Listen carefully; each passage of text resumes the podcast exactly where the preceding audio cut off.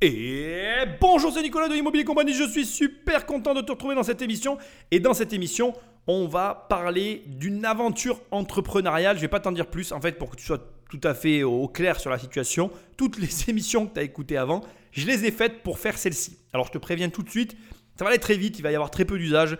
Euh, comme d'habitude, hein, tu, connais le truc, tu mets des étoiles, une note sur Apple Podcast, tu veux travailler avec moi, tu peux soit prendre le programme à million, soit télécharger mon livre, les 100 premières pages, soit directement sur Amazon. Bref, je te la fais très courte. Pourquoi? Parce que l'émission va être très, mais alors très, très, très longue. Je préfère te prévenir d'entrée de jeu parce que on va réellement suivre toute l'aventure entrepreneuriale du début jusqu'à la fin. Et tu vas voir, mon Dieu, quelle aventure d'une jeune fille euh, dont, je ne t'en dirai pas plus. Et vraiment, je suis super content de, faire euh, cette analyse-là, parce que euh, cette émission, quand je l'ai vue, elle m'avait marqué. Je trouvais le parcours juste fou. Il y avait vraiment un, très bon captage de ce que pouvait être. Alors un captage fait par les reporters, par la télévision, tu sais, mes amis, hein, pour le coup, parfois ils font de bonnes émissions. Ils avaient réellement bien réussi à capter l'essence de ce qui représente pour moi toute la création d'entreprise. Et j'ai vraiment envie qu'on vive tous les deux ce moment, qu'on le partage dans un moment à la fois de plaisir, mais aussi de remous, parce que tu vas voir qu'il lui arrive euh, aventures, et je suis vraiment ravi que tu puisses comme ça toucher du doigt la réalité de ce qu'est une création d'entreprise. Sans plus de transition, Patrick Magneto. Vanessa Cobrière a 25 ans. Généralement, à cet âge-là, on se lance à peine sur le marché du travail.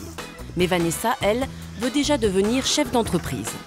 Elle compte ouvrir une sandwicherie. L'émission date un peu parce que je pense qu'aujourd'hui avec YouTube, l'ampleur qu'a pris YouTube, l'affirmation qui est faite ici, à 25 ans, on, se lance à peine sur le marché du travail, était une affirmation qui était valable, je dirais, entre les années 2000 et les années 2015, 2016, même 2012, 2013 plutôt, euh, le moment où YouTube a réellement pris son ampleur et où, n'en déplaise à ceux qui détestent euh, la catégorie de vendeurs qu'on prénomme les vendeurs de rêves, où certains de ces vendeurs de rêves, dont je fais partie, hein, c'est la même famille que moi, même si je ne me considère pas comme en être un, je fais partie de cette famille-là. Bref, ces personnes qui partagent leur quotidien euh, héroïque de créateurs d'entreprise ont permis justement, à mon avis, à rabaisser cette moyenne d'âge. Alors, encore faudrait-il avoir des, éléments sur le sujet. Je ne vais pas aujourd'hui faire des recherches là-dessus, ce n'est pas le propos. J'essaye juste de dire qu'aujourd'hui, YouTube permet d'avoir une catégorie de personnes plus jeunes qui se lancent dans la création d'entreprise. Et ça, on peut dire ce qu'on veut, c'est super. Autre élément hyper important,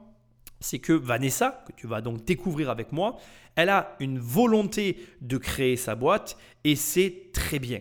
Et je ne vais pas aller trop profond dans l'analyse de son business parce qu'on peut retrouver facilement sa société, les chiffres d'affaires, etc. Je ne vais pas trop en parler ici. Je vais vraiment m'intéresser plutôt et à son état d'esprit et à toutes les démarches qu'elle va mettre en place pour réussir à obtenir ben, ce qu'elle veut créer, à savoir sa sandwicherie, sachant que, et c'est ce qui m'intéresse dans son profil, tu vas le voir, c'est quelqu'un qui n'a aucune particularité. C'est-à-dire qu'elle n'a pas une famille riche, elle n'a pas de facilité, elle va vraiment suivre, et tu vas le voir, hein, tout le cursus qui est un parcours du combattant, euh, des aides, des systèmes qui permettent à des gens comme ça qui n'ont aucune ressource de se lancer. Et ce n'est pas aussi simple que ce qu'il paraît. C'est sympathique, mais ce sera pas aussi bien que moi. Avant de se lancer, elle observe la concurrence. C'est un petit peu ce que j'aimerais faire. Ça se rapproche de très près de mon projet. Là, je trouve que bon, c'est pas très propre, euh, la devanture. Euh. Wow, là, c'est la classe. Là, c'est la classe, par contre. Ah, c'est vraiment bien. Vanessa démarre cette aventure avec seulement 5000 euros d'économie. 5000 euros, euh, tout le monde les a. Même un étudiant peut les avoir. Hein. Moi, en tant qu'étudiant, j'avais à un moment donné, en tant qu'étudiant, des sommes pareilles sur mes comptes. Hein. Donc, tout le monde est capable d'avoir 5000 euros. C'est la base. Si tu n'as pas 5000 euros, eh bien, on a un problème. bon, on va pas parler de ça, c'est un autre problème.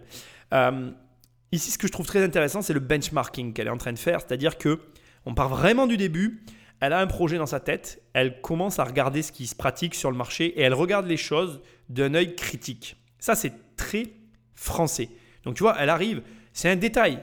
Ouais, c'est un peu sale. Oui, mais en fait, tu ne sais pas ce que c'est le travail. C'est-à-dire que toi, tu vois ça, avec tes exigences extérieures d'une activité que tu ne pratiques pas encore. Peut-être que quand tu es seul et que tu as tellement de travail à gérer, eh bien, tu ne penses pas à nettoyer tes vitres. Alors bien sûr qu'elle a raison. Bien sûr qu'il n'y a pas en réalité d'excuses pour garder ces vitres sales. Tes vitres extérieures, c'est la première chose que, que c'est la première chose que voient les clients. Ça doit être en permanence propre. Ça, c'est une réalité que je ne remets pas en cause. Mais j'essaye d'attirer ton attention sur justement cette position qu'elle a et dont on ne parle jamais. Du genre, euh, ah ouais, ils font des vidéos sur Internet, c'est vraiment un boulot de merde, ça a l'air super simple. Non, c'est pas facile, c'est une vraie galère hein, de faire des vidéos, crois-moi, hein, pour en faire depuis maintenant quelques années. Je peux t'assurer, surtout que si tu veux bien les faire, c'est une vraie galère.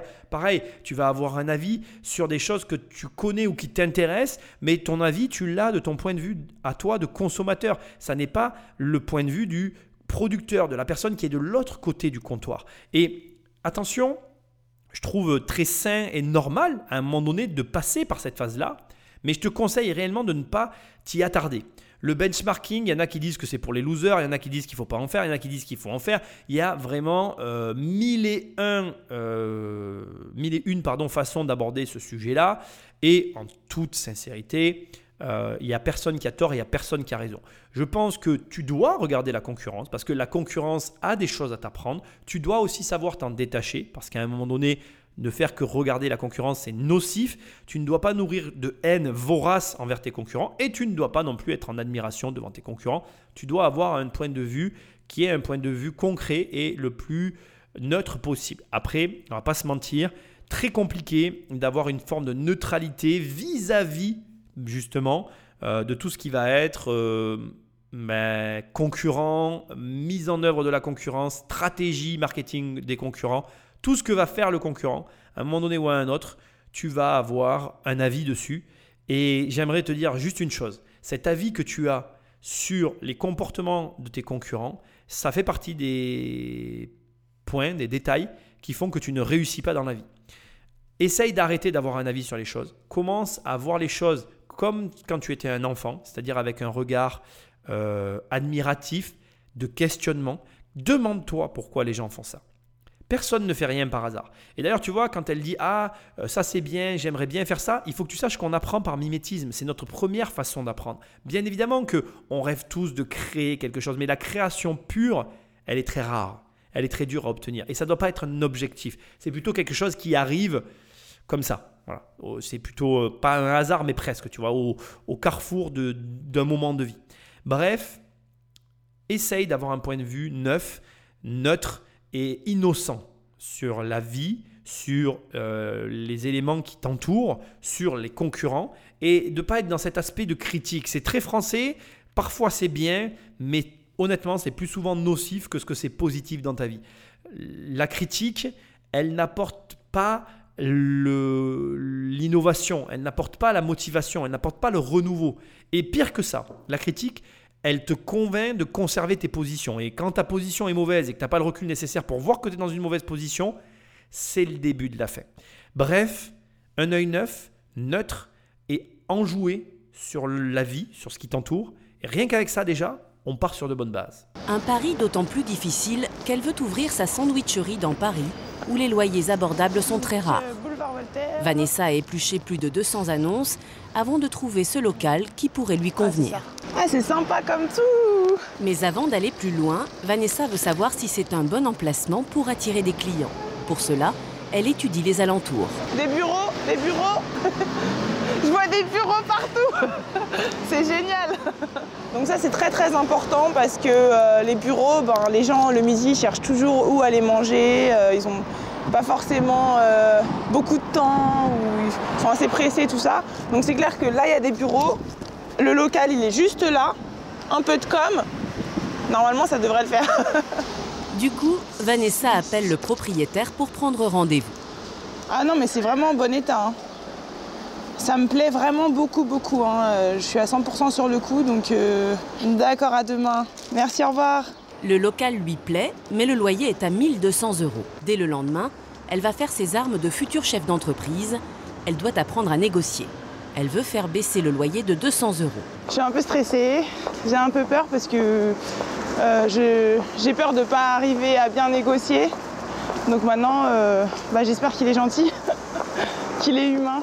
On verra. Bonjour, vous allez bien euh, Vanessa Vanessa. Enchanté. Enchanté, monsieur. Alors j'arrête ici avant la visite. Déjà parce que ça m'amuse. On est et j'aimerais que tu prennes le temps à la réflexion. Euh, l'immobilier est à la base de beaucoup de choses. Et là, regarde, c'est marrant de voir qu'on est dans un parcours entrepreneurial et que finalement, on a quelqu'un donc qui, qui, veut créer sa boîte, qui est donc dans une démarche de création, de, de, dans une démarche donc de d'installer son activité euh, pour en vivre dans un lieu. Et immédiatement, elle est confrontée à l'immobilier. Moi, ça m'amuse beaucoup parce que c'est là que tu te rends compte que l'immobilier est partout et dans tous les métiers. Tu veux vendre des avions? Bah, Il te faut un hangar, donc il te faut de l'immobilier. Tu veux vendre des bateaux? Bah, bah, Il te faut un ponton, donc il te faut de l'immobilier. Tu veux vendre des gâteaux? Bah, Il te faut un local, il te faut de l'immobilier. Tu veux vendre des jouets bah, Il te faut aussi un local pour les construire et un endroit pour les vendre. Donc tu vois, l'immobilier se retrouve à tout le temps en fait. Dès que tu vas commencer quelque chose, il va te falloir de l'immobilier. Les rares moments où, il va, où tu n'en as pas besoin, ça va être sur des activités qui ne nécessitent pas de rencontrer le client. Et encore, tu te rends vite compte que même ces activités-là, regarde, prenons Google.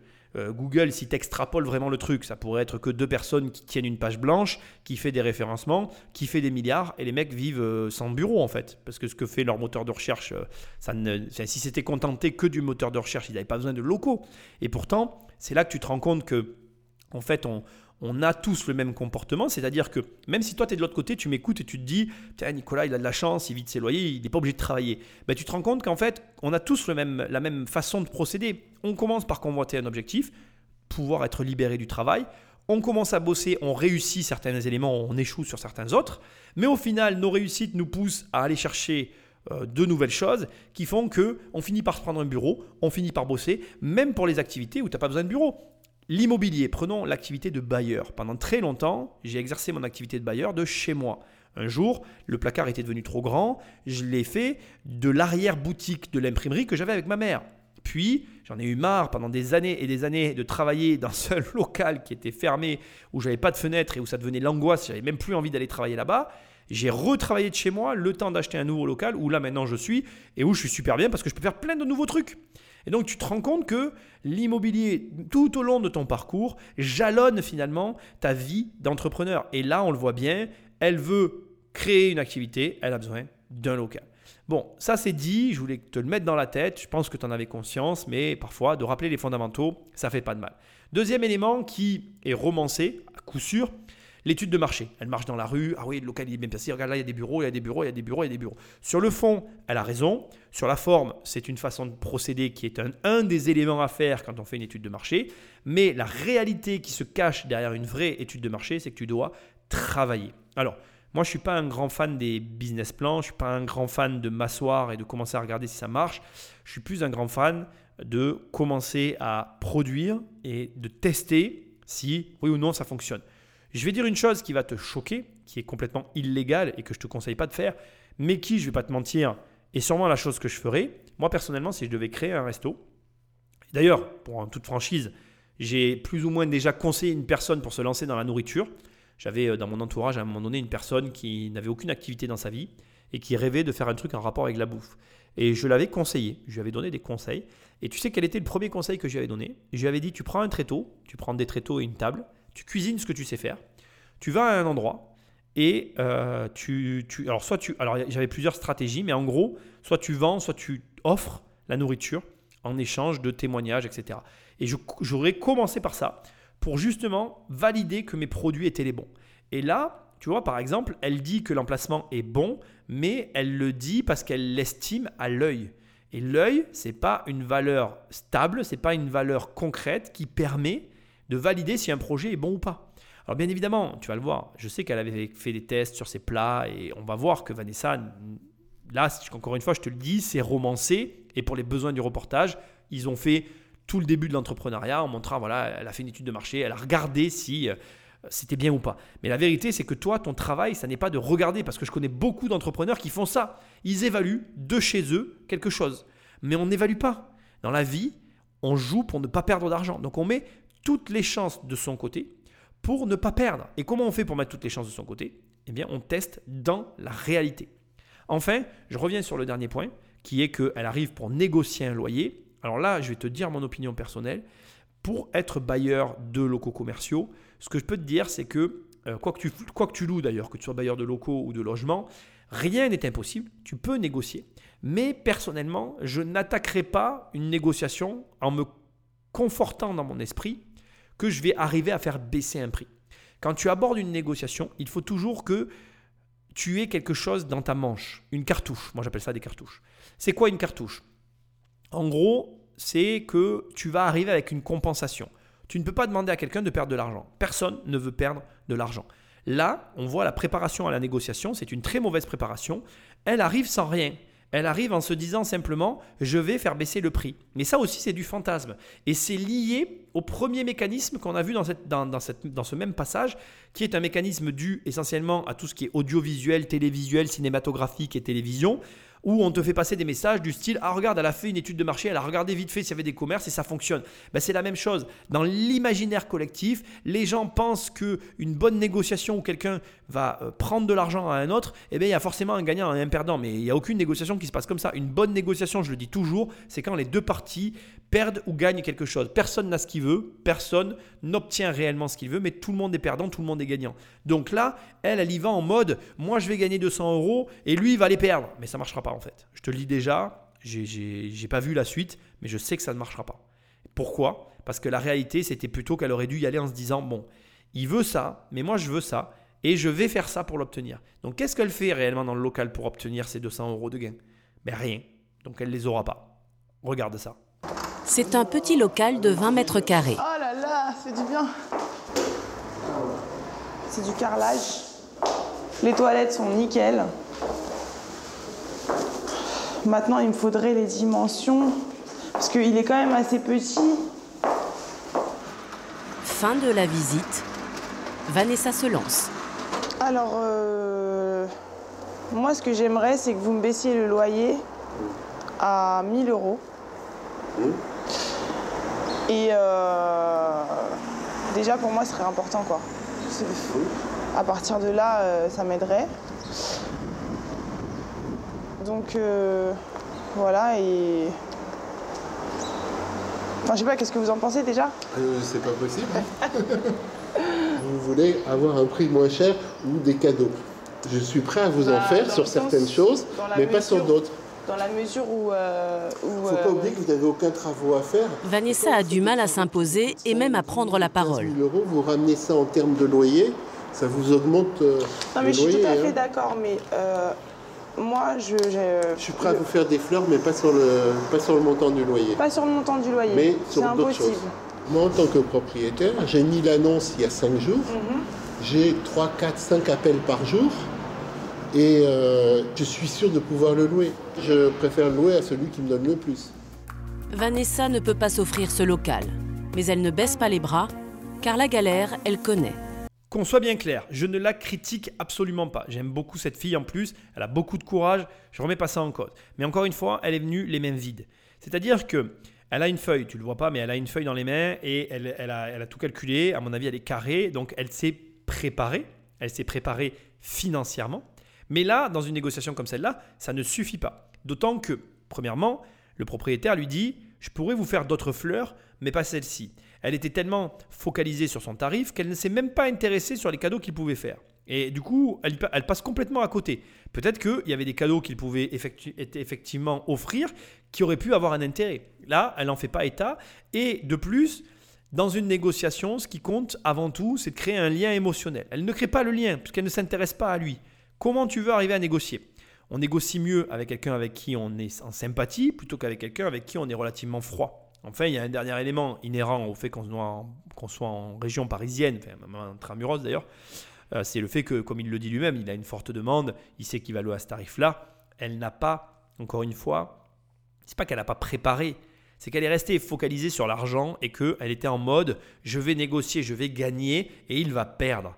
Et si tu arrives à comprendre que ce n'est pas ça une négociation, qu'une négociation c'est réellement eh bien, deux parties qui font des concessions, et encore une fois j'insiste, hein, euh, même si demain tu fais une négo et que c'est toi qui emportes le truc au prix que tu veux, si tu n'as pas fait toi-même de concessions, ça ne va pas. Et pour moi, en tout cas, ça ne va pas. C'est mon opinion. Je pense que les vraiment bonnes négos, elles, impliquent des concessions des deux parties. Et je vais aller plus loin que ça. Je pense que les vraies bonnes négos, comme elles se portent sur des points d'intérêt, elles doivent se caractériser par cette double perte en fait. Je vais pousser ma pensée pour que tu comprennes un peu mieux.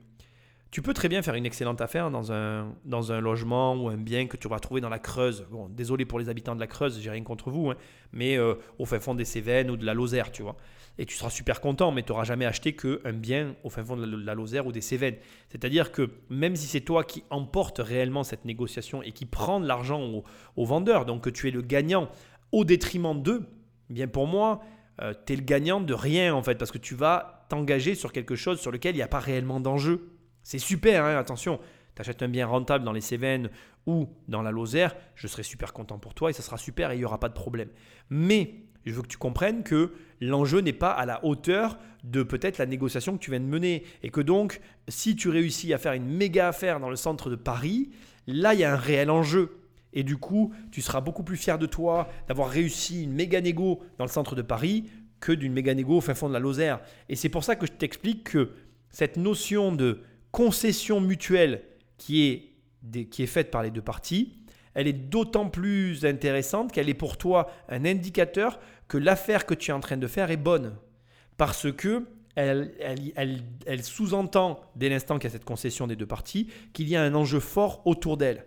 Et là, en fait, ce que ne voit pas Vanessa, c'est qu'elle est face à un local commercial très bien placé et que cet emplacement a une valeur qu'un autre local n'aura peut-être pas. En gros, ce que j'essaie de te dire, c'est que le prix, tu le payes toujours. Et que tu verras, on va le voir dans l'émission, parce que j'ai, en fait, cette émission, je l'ai vue il y a très longtemps. Et je connais très bien la fin de l'émission parce que ça m'avait marqué. Parce que justement, je m'étais dit que, et je te dis, t'en dis pas plus, tu vas devoir attendre la fin de cette très longue émission pour savoir de quoi je parle. Tout ce que tu fais comme choix dans la vie, tu finis toujours par le payer. Et parfois, on ne veut pas payer le prix d'une chose au moment où elle se présente, mais on paye le prix fort à l'arrivée.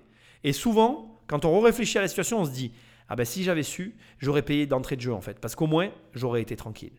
Et ça, c'est une notion qui est très complexe à comprendre parce que même quand on l'a comprise, on continue de faire l'erreur dans la vie, quoi, tu vois.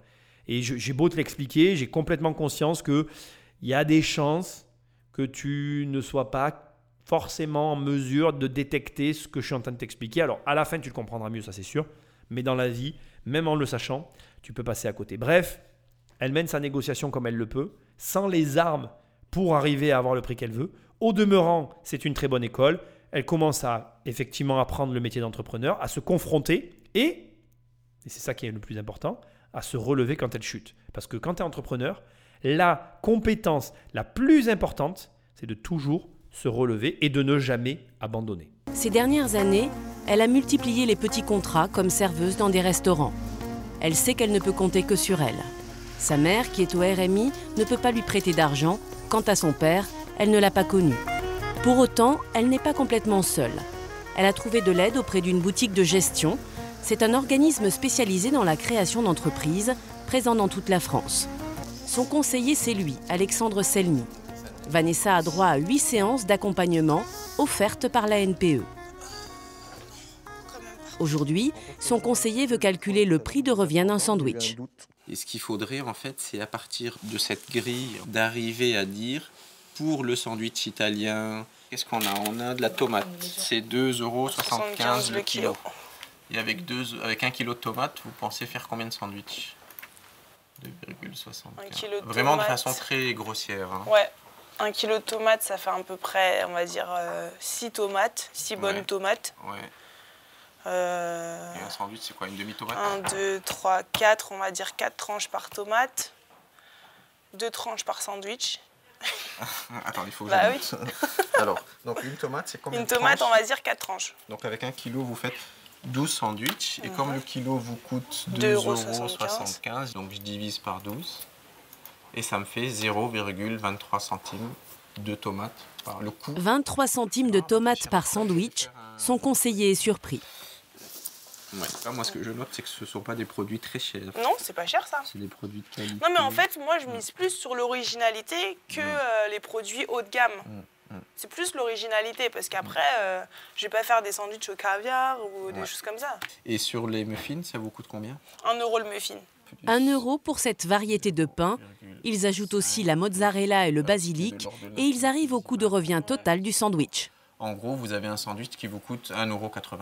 Et vous pensez pouvoir le revendre à combien Je peux le revendre euh, à 5 euros.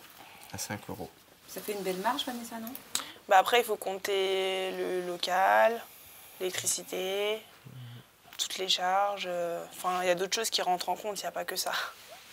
Là, vous avez suivi hein, le, le calcul que j'ai fait. Oui. Vous saurez le reproduire tout seul Oui. Tout seul. Oui, oui. La règle de 3, fiches. vous la maîtrisez ou non? Oui. D'accord.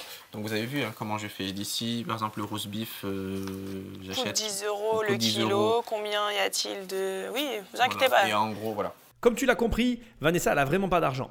Euh, donc, ça, c'est un des éléments que je trouve pas mal avec la France. Et du coup, pour le, pour le point en question, c'est cohérent que nos impôts aillent dans ce type de, de, service. Euh, les personnes qui sont euh, vraiment dans la, dans, la, dans le besoin, dans la demande, ont droit à 8 séances avec des gestionnaires indépendants.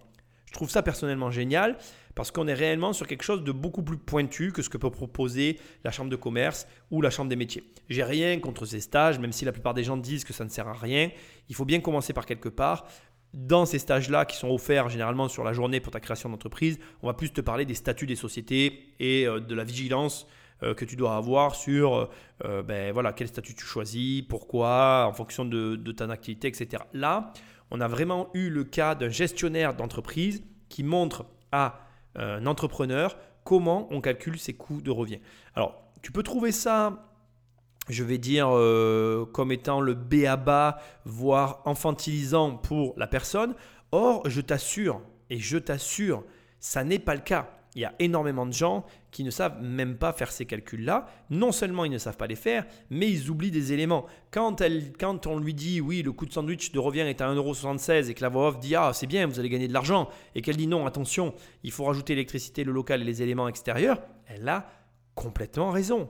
Et ça te montre, enfin, ça te permet de mieux comprendre l'écart qu'il peut y avoir entre les différentes personnes qui évoluent dans l'entrepreneuriat. Certains vont être en mesure de comprendre et d'appréhender cette problématique des coûts, alors que d'autres, pas du tout.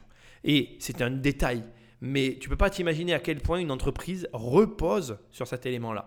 En fait, le calcul qu'il vient de faire avec sa règle de 3 toute simple et cette marge, cette fameuse, cette fameuse marge que moi j'aime tant, il faut que tu arrives à intégrer quel est le cœur, ce sur quoi est bâtie ton entreprise.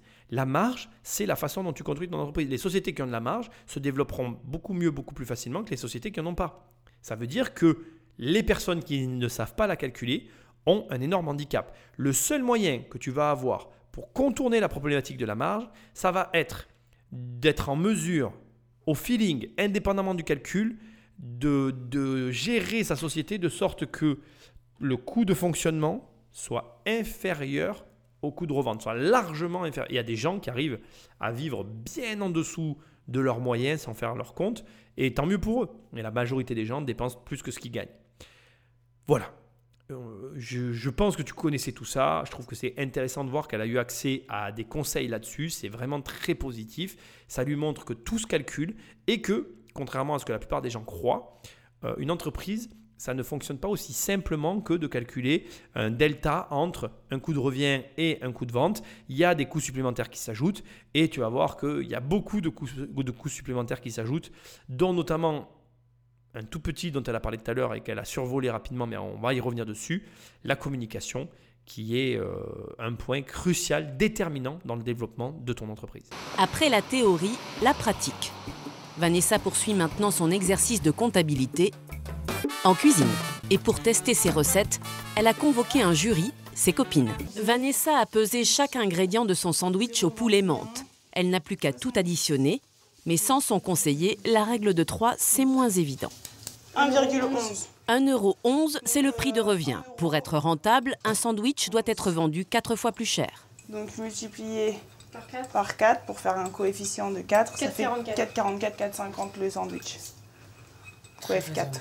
C'est très raisonnable. hein. Mm. Après, il faut le goûter. Avant qu'elle le goûte, on va revenir sur cette fameuse règle de 3 et ce calcul de marge.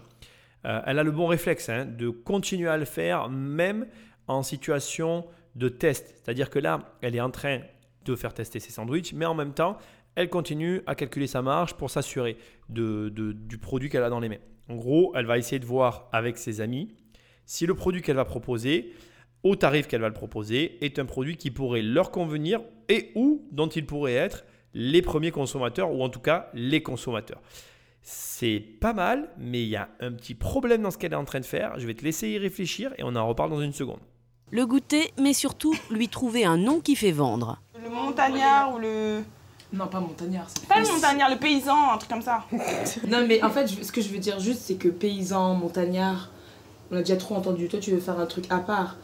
Le smile poulette. Tous les smiles. Vanessa a imaginé plus de 5 recettes de sandwich. Maintenant, c'est l'heure du verdict. Dans le jury, deux nouveaux venus. Un copain Saumon. Et Aliassou, le fiancé de Vanessa. Il commence par le croque brûlé. Le chouchou, c'est un sandwich au chou. Le suivant, ce n'est pas gagné non plus. Vanessa leur propose un poulet menthe, un mélange inattendu. C'est un bon début, mais Vanessa a encore de nombreuses étapes à franchir avant d'ouvrir sa sandwicherie. Je te le donne en mille. Elle n'aurait jamais dû demander à ses amis de venir juger ses sandwichs. Alors, c'est pas vraiment vrai, je suis un peu excessif. Elle aurait dû le faire, mais elle aurait dû en parallèle faire une dégustation sauvage dans la rue. Pourquoi? Parce que la neutralité et l'agressivité, et là, euh, je vais te surprendre, mais des personnes qui nous sont inconnues nous intéressent. La réalité, c'est que regarde, qu'est-ce qui se passe sur Internet? Et ça, je peux en témoigner. Moi, je reçois des fois des, commentaires, mais je me dis, mais les gens sont fous en fait. Ils m'écrivent des trucs. euh, je me dis, mais si le mec me connaissait ou m'avait croisé dans la rue, ou la fille d'ailleurs, il aurait jamais ou elle aurait jamais osé m'écrire ou dire une chose pareille. Et en réalité, c'est super intéressant d'avoir des retours à froid sur des personnes qui n'ont aucun lien avec le produit.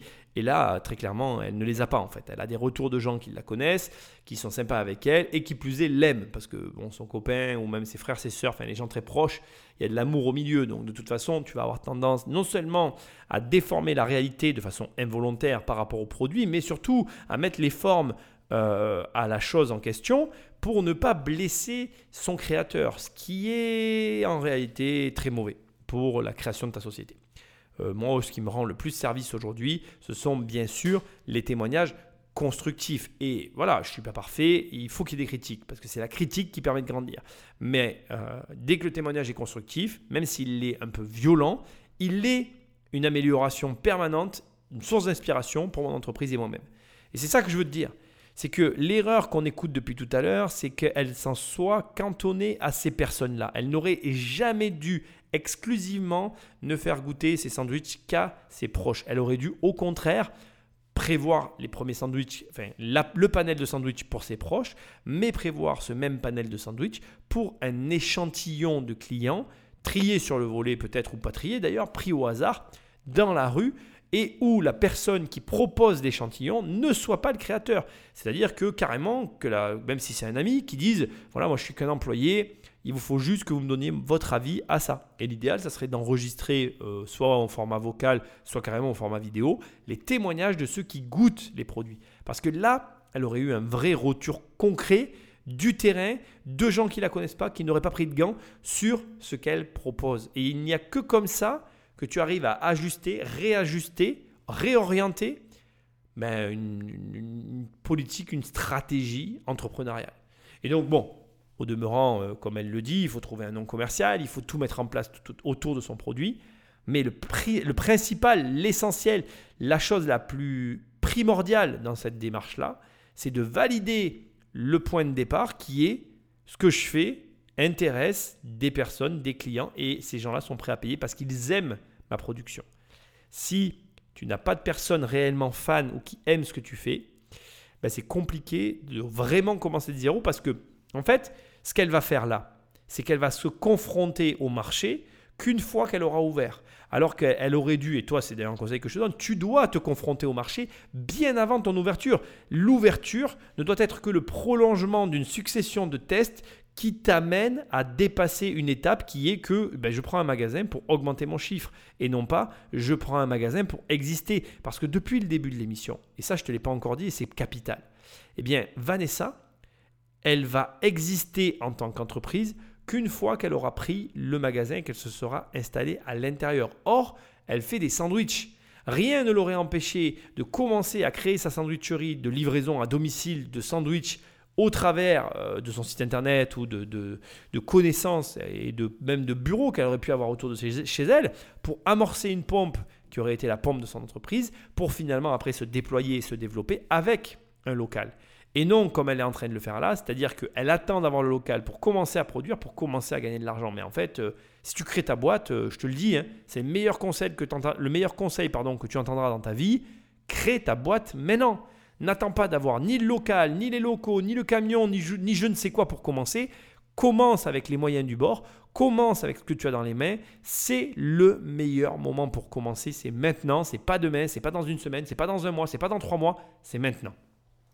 Ce matin, Vanessa rédige la présentation de son projet et pour elle, ce n'est pas un exercice qui va de soi. Mon idée consiste à l'aide de deux plaques chauffantes ou deux plaques à gaz à préparer devant le client son plat comme il le souhaite selon ses goûts. Le courrier est destiné à l'INPI. L'INPI, c'est l'Institut national de la propriété industrielle. Les créateurs d'entreprises doivent y déposer leur nom et leur concept de société s'ils veulent éviter que quelqu'un d'autre utilise leur idée. Mais Vanessa est nettement moins à l'aise devant une feuille de papier que dans une salle de restaurant. Et les études, ça s'est passé comment euh? Ça s'est très mal passé pour moi parce qu'en fait, euh, j'avais des problèmes à la maison qui faisaient que, que bah, je faisais rien à l'école. Et donc, euh, et donc j'ai arrêté l'école en quatrième. Voilà, moi j'ai fait plein de petits boulots. J'ai commencé en boulangerie. Après, j'ai fait euh, confiserie. Après, j'ai fait prêt-à-porter. Après, j'ai fait restauration. Là, ça fait sept ans que je suis dans la restauration. Mais j'ai jamais eu peur de bosser parce que j'avais pas le choix en même temps. Mais il faut, euh, il faut y aller, il faut y croire. Et puis euh, aujourd'hui, je me rends compte que je suis pas plus bête qu'une autre. C'est pas parce que j'ai pas fait d'études que je suis bête ou que voilà. Qu'avant, j'avais plus cette idée-là. Mais aujourd'hui, je me rends compte que ça veut rien dire qu'il y a des gens qui font des études et qui arrivent pas forcément pour autant, et vice versa. L'important, c'est plutôt le caractère, ce qu'on veut, comment on voit les choses, et se dire aussi que que dans la vie, rien n'est impossible. On ne sait jamais ce qui peut se passer demain et le principal, c'est de vouloir, de, savoir ce qu'on veut et d'y aller. Je pense que tu peux te repasser ce passage plusieurs fois. Plusieurs, plusieurs, plusieurs fois. Pourquoi? Parce que très, très, très clairement, on est face à une euh, personne, donc Vanessa, hein, c'est toujours la même bien sûr, mais je, traite le sujet sous cet angle-là. On est face à quelqu'un qui t'explique que déjà à 25 ans, ça fait 7 ans qu'elle est dans la restauration, euh, qu'avant ça, elle a travaillé en confiserie, elle a fait plein de petits boulots, mais ce discours-là que tu es en train d'entendre, ça pourrait être le discours de quelqu'un de 35, 45, 55 ans, avec des durées peut-être bien évidemment plus longues, mais une réalité qui va nous frapper tous, et encore plus nos enfants, que ce que tu peux imaginer. Je pense que le travail ne va pas euh, se rarifier, contrairement à ce que certains peuvent dire, mais il ne va pas se stabiliser. Il ne va pas en se stabilisant. On, va vivre de plus en plus de périodes incertaines avec des inégalités, c'est-à-dire que d'un côté, on va avoir des sociétés qui vont euh, employer et avoir des besoins d'emploi énormes, et à l'inverse, des sociétés plus fragiles qui, elles, devront euh, en permanence s'adapter, se réadapter aux nouveaux changements qui vont arriver. Bon, je parle aujourd'hui comme ça, dans une période de Covid qui est propice à ce genre de propos, j'en ai conscience. En réalité, tout pour redevenir comme avant. Mais j'ai quand même de peine à croire que les 30 glorieuses que la France a connues reviendront. Parce que déjà, il faut savoir que les 30 glorieuses coïncidaient avec une période fiscale peu étouffante. On était pendant les 30 glorieuses, ce qu'on ne t'apprend jamais en fait, c'est que la fiscalité française était très avantageuse, ce qui n'est plus le cas. Aujourd'hui, on est dans une fiscalité étouffante. Donc comme toute fiscalité étouffante, elle amène son lot d'incertitudes, parce que là où l'argent est pris par la taxe, il n'est pas disponible pour autre chose. C'est-à-dire qu'en fait, tu sais, le problème des impôts, en fait, en soi, c'est pas l'impôt en lui-même, en fait. Tu peux taxer, euh, d'ailleurs, tu peux même taxer totalement tout le monde, en fait. C'est-à-dire, tu peux en arriver au communisme où on a tous 1200 euros pour vivre et finalement, euh, tout n'est que taxe, en fait, puisque tout le monde gagne que 1200 euros. Mais en réalité, ce que je veux te dire, c'est que la taxe, elle prend une place. En fait, il faut voir, il faut voir, il faut voir l'économie comme un camion, un grand, grand camion. Et dans ce camion, tu peux mettre des cartons. Et tu es d'accord avec moi Donc, le, la remorque, le, le coffre du camion, enfin l'arrière du camion, la remorque du camion, oui, ça c'est une remorque, elle a un volume. Et en fait, tu peux pas entasser autant de cartons que s'il y a une caisse qui prend la moitié du, de la remorque. S'il y a une caisse qui s'appelle les impôts et que ça prend la moitié du volume de la remorque, ben, tu as la moitié moins de volume qui reste pour pouvoir mettre d'autres caisses dans ce carton. Et peu importe la taille des caisses, qu'elles soient petites, grosses, les caisses, c'est les entreprises. Il faut comprendre que les impôts prennent déjà à eux seuls la moitié du volume de l'argent qui circule. Donc la place qui reste est moins grande. Ça n'empêche pas qu'il reste de la place. Ça n'empêche pas que du coup, comme il y a moins de place, il y a moins d'élus et ces élus gagnent plus. Et donc c'est là où tu te rends compte que l'impôt n'a pas du tout le, il n'a pas du tout la fonction que ce que les gens croient qu'il a en fait. L'impôt, il a une fonction qui permet juste à plus ou moins d'acteurs d'être sur un marché. Et comme en fait on est sur un marché étouffant, il y a moins d'acteurs. Mais le peu d'acteurs qu'il y a ont plus de place. Bon bref, tu m'as compris. Donc ce que je veux te dire, c'est que le rapport que Vanessa a à l'emploi est un rapport qui va être de plus en plus euh, courant dans notre société, surtout sur certaines tranches en fait. Bon voilà, ça c'est un état de fait. Ensuite, moi, ce que j'aime dans son discours, c'est justement ce côté euh, euh, allez, euh, oui, je vais y arriver. et elle dévoile aussi une croyance personnelle qui consistait à, imaginer que comme elle n'avait pas fait d'études, elle était bête. Et, et c'est d'ailleurs c'est très marrant parce qu'il y a beaucoup beaucoup plus de croyances qui nous gangrènent que ce que nous-mêmes on imagine. On est très clairement notre pire ennemi, mais on est notre pire ennemi dans les croyances qu'on laisse entrer dans notre euh, vie et dans notre cerveau en fait. Et là, elle, en est la preuve vivante en fait. Elle dit j'ai longtemps cru que j'étais bête parce que je n'avais pas fait d'études. Mais en fait, euh, l'intelligence et les, études sont deux choses très différentes. Et d'ailleurs, je vais même aller plus loin que ça. Les études ne développent qu'une forme d'intelligence. Mais il y en a plein de formes d'intelligence. C'est d'ailleurs très marrant de voir que les chefs d'entreprise, généralement, ne sont pas très bons à l'école. C'est une incompatibilité naturelle. Parce que l'école ne nécessite pas les mêmes compétences que l'entrepreneuriat et vice-versa. Mais ce que toi tu dois garder de tout ça, c'est un petit peu ce que je t'ai dit au début. C'est cette approche infantile de la chose. Comme un enfant. Je ne sais rien, j'ai tout à apprendre, tout est beau, tout est joli. Laissez-moi découvrir le monde sous l'œil de l'entrepreneur. Pour moi, un entrepreneur, il doit être enjoué, il doit être heureux. Si tu es malheureux en entreprenant, tu entreprends mal. Il ne faut pas que l'entrepreneuriat te gangrène de l'intérieur. Au contraire, ça doit, ça doit être une découverte en fait, ça doit être une aventure. Une aventure personnelle, une introspection personnelle avec une, une appréhension de soi, parce qu'en fait on apprend beaucoup de choses sur soi quand on entreprend, et en même temps un, un émerveillement de ce qui se passe. Parce que l'entrepreneuriat, c'est aussi l'action sur un marché. Je suis euh, je suis actrice, acteur de ce marché parce que moi aussi je propose des sandwichs et moi mes sandwichs ils sont chacun son délire. Et euh, elle a ça, tu vois. On sent que elle a cette, euh, elle a, oui, elle a cette fraîcheur, cette approche encore de l'entrepreneuriat sous cet angle-là. Alors attention, hein, c'est pas tout beau, c'est pas tout rose. Tu vas voir que l'entrepreneuriat c'est super dur et qu'il y a des moments très difficiles et il faut les affronter, il faut y faire face et il faut un tempérament en fait, il faut faire preuve d'une multiplicité de compétences qui doivent en même temps se compléter et se partager ben, finalement le, le quotidien qui est celui de l'entrepreneur. Bref, c'est un très beau passage qu'on vient d'écouter, moi qui m'émeut parce que euh, vraiment, on sent qu'elle a l'envie et cette absence de choix dans sa vie. Et pour moi, en fait, quand tu n'as pas le choix, c'est là où tu es le meilleur. Et c'est là aussi où tu te découvres. D'ailleurs, c'est les deux moments, euh, les deux meilleurs moments dans la vie pour se découvrir et euh, se donner au maximum de ses capacités. Bref, elle y est, elle est aux portes de son entreprise, il lui manque un local, il lui manque toutes les démarches administratives françaises qu'on nous connaît, qui sont propres à notre société, mais qui font partie du jeu.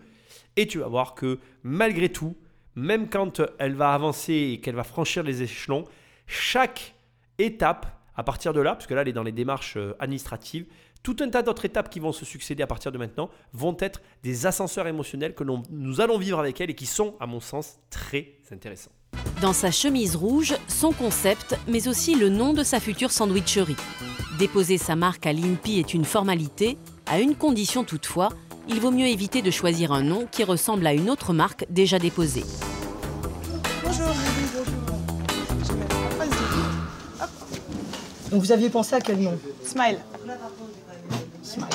D'accord. Vous l'écrivez S-M-I-L-E Ouais, smile, le sourire, quoi, en anglais. D'accord.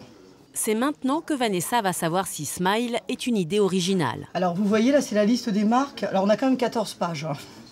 Donc la liste des marques. 14 pages, c'est-à-dire 130 entreprises qui ont le mot Smile dans leur nom. Finalement, Vanessa préfère chercher une autre appellation. Alors, à défaut de déposer sa marque, Vanessa veut au moins enregistrer son concept. Donc ça coûte 15 euros. Vous allez bien expliquer votre concept. Vous avez le droit à 7 pages format A4. d'accord. Donc recto verso, vous Parce pouvez que mettre. moi, il tient sur quatre lignes. C'est pas grave. Voilà, du moment qu'il est écrit, là. Voilà, du moment qu'il est bien expliqué, il n'y a pas de Est-ce souci. que vous pouvez me conseiller enfin, Je peux vous le montrer? Merci.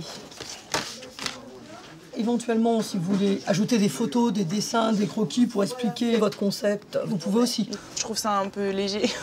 J'ai un peu honte même de montrer mon concept comme ça sur trois, sur quatre, sur quatre lignes. Ouh, c'est la, c'est super. Franchement, euh, c'est, je me, je me voile pas la face. Hein. Qu'est-ce que tu veux dire par là? Bah, c'est sûr que c'est amateur. Ah, ça c'est sûr. hein. Mais bon, c'est comme ça qu'on apprend. Faut pas avoir honte, voilà. je- J'écris euh, ce que j'ai à écrire, j'ai- je fais ce que je peux. Maintenant, elle me dit qu'on peut mettre des croquis, tout ça, elle m'y a fait penser et j'ai envie de le faire. Ça prouve que je suis motivée. Voilà. Sinon, je lui aurais filé la feuille. Donc, J'ai euh, l'impression qu'il faut vraiment s'accrocher, quoi. faut vraiment s'accrocher, faut pas avoir peur de d'être ridicule. Et voilà. Comme tous les créateurs d'entreprises autodidactes, Vanessa progresse seule. Elle tire les leçons de chaque échec. Pour sa recherche de local, par exemple, elle a modifié sa stratégie. Bon, allez, c'est bon, j'avoue, sur ce passage-là, j'aurais pu couper. j'aurais pu très clairement enlever un gros passage sur l'INPI, mais je voulais laisser ce petit moment de remember venu d'un autre temps.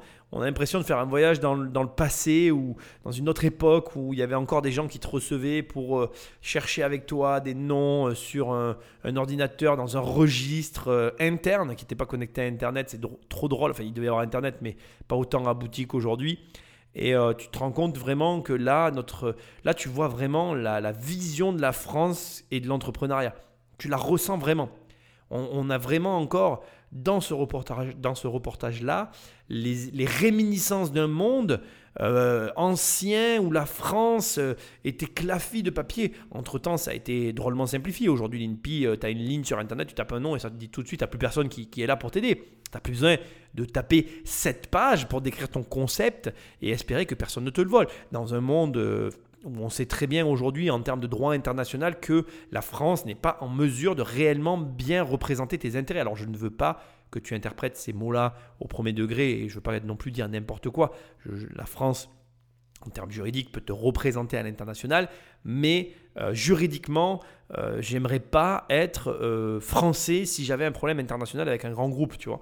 Euh, alors, bien évidemment, il y a des possibilités et des solutions, mais ce que j'essaye de te dire, c'est que on est dans un système compliqué et là on le voit très bien. Fort heureusement, ça a changé depuis, ça s'est drôlement simplifié, c'est encore en train de se simplifier au moment où je parle. La simplification administrative française est en marche et ça, c'est plutôt positif parce qu'on en avait vraiment besoin. Et au demeurant, au travers de Vanessa, on voit déjà à l'époque la ténacité qu'il fallait pour créer son entreprise et on voit aussi le, le bon état d'esprit, la bonne humeur, la, réellement toute la bienveillance qui s'échappe d'elle, qu'elle émane et dont, dont il faut avoir vraiment besoin pour son cursus parce que, comme elle le dit, quand tu poses des questions bêtes, quand tu te sens inférieur, quand tu te sens mal par rapport à une situation, ben, il n'y a pas de secret. Il va falloir le faire, il va falloir être dans cette position euh, de vulnérabilité, l'accepter et aller au-delà euh, malgré euh, ben, tout ce qu'on va pouvoir ressentir. Et comme elle le dit elle-même, euh, elle aurait très bien pu ne pas vouloir ajouter des photos et des éléments au dossier, mais comme elle a envie de bien, faire, elle veut que chaque étape soit bien faite. Maintenant, c'est clair que euh, la création d'entreprise, ça reste un parcours du combattant, un challenge qui est euh, difficile même avec les simplifications qu'on connaît aujourd'hui. Et je trouve que c'est bien de revoir, de se remémorer tout ce parcours qui est celui de l'entrepreneur. Parce que réellement, l'entrepreneur qui potentiellement un jour sera le riche de demain, sur qui on va cracher, euh, sera la même personne que Vanessa, qui aura connu toutes ces difficultés et qui est celui à qui on va demander de payer des salaires, de payer des impôts, de payer ISF, de payer ci, de payer ça. Et à un moment donné, tu ne peux pas en permanence avoir un discours vindicatif euh, et, comme ça de, je te prends envers ces personnes-là qui sont quelque part euh, représentatifs d'un tissu économique à la fois local et à la fois national en fonction de la dimension dans laquelle ils vont réussir à développer leur entreprise. Donc, rappelle-toi d'où tu viens, mais rappelle-toi aussi qu'on a des fois besoin de ceux qu'on peut détester. Et ça, euh, voilà, je ne le dis peut-être pas pour toi, parce que généralement, si tu m'écoutes, c'est qu'on partage des idées communes, entrepreneurs, investisseurs, etc. Mais il y a des gens qui détestent les riches, et c'est très dommage, parce que euh, ce que vit Vanessa, c'est ce que beaucoup de riches ont vécu à un moment donné de leur vie, et on est bien content qu'il y ait des gens qui dépassent ce, ce comment dirais-je, ce parcours du combattant administratif qui est celui de notre pays et dont on a, dont on a grandement besoin parce qu'à un moment donné, on a besoin de gens comme elle qui soient force de proposition, force de création, force d'emploi et force de, de, ben voilà, de volonté. Parce que rappelle-toi que Vanessa, elle est comme nous tous, elle a eu un parcours de vie chaotique, elle essaye juste de s'en sortir et pour ça, ben, elle s'en donne les moyens. C'est juste, euh, voilà, c'est juste ça. Donc maintenant, on va reprendre sa visite immobilière, puisque comme elle le dit, elle a changé son fusil d'épaule. Je te rappelle simplement qu'elle était en intra de Paris, avec des locaux relativement chers. Et donc, sans surprise, regarde quel est le choix qu'elle a fait du coup pour pallier à la problématique de l'intramuros parisien. Les prix parisiens sont prohibitifs, alors elle s'oriente vers la banlieue. Elle a repéré un local à Montreuil. J'ai besoin d'aller aux banques et euh, d'aller aux organismes nécessaires pour avoir tous mes prêts donc forcément, il me faut un local. Dans toutes les demandes, ils demandent à chaque fois d'avoir un bail. Donc je ne peux jamais rien faire sans un bail. Donc euh, le plus important, c'est le local. Bah, J'espère que c'est le bon. Celui-ci fait 50 mètres carrés. Très libre. Elle s'y voit déjà. Alors, ici, je vais mettre les, les poêlés, le concept à poêler. Ici, je vais mettre les vitrines, là, la caisse. Et tout ça, ce sera la salle. Je l'imagine totalement refait, magnifique, euh, l'enseigne, les vitres changées, le sol, le plafond, les travaux. Il y aura du boulot, mais ça va être magnifique au final. En tout cas, c'est ce que je veux, parce que sinon, ça sert à rien. J'ai envie que ce soit beau. Sans bail, pas de prêt. Mais sans prêt, pas de bail. Car Vanessa n'a pas l'argent pour payer la caution et les loyers d'avance.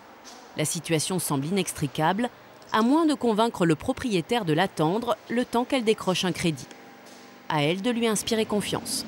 Tu vois pourquoi j'aime l'immobilier, tu comprends là hein? Sans prêt, pas de bail, sans bail, pas de prêt. La situation semble inextricable. Bref, sans l'immobilier en soutien, tu t'en sors pas. C'est le barouf, c'est la caca, c'est la tata, c'est la catastrophe. je commence par la fin parce que je la trouve euh, ironiquement drôle, même si ça ne l'est pas pour Vanessa, je le conçois. Euh, tout, est, tout est dit en fait, mais je trouve tellement intéressant de l'analyser parce que l'adresse est à la base du système financier moderne comme la voiture l'est tout autant. Aujourd'hui, si tu n'as pas d'adresse et pas de voiture, tu es dans la mouise. Alors la voiture, ça s'atténue avec le temps et avec le temps et les années qui passent parce que la technologie et les forces de proposition des États pour pallier au réchauffement climatique, puisque la voiture est devenue euh, euh, le satanas des centres-villes, euh, le persona non grata, l'interdiction totale des voitures va arriver un jour. Moi, je m'y attends. Je m'attends à ce qu'un jour on nous dise plus de voitures en centre-ville, sauf les électriques, tu vois, ou, les chevaux.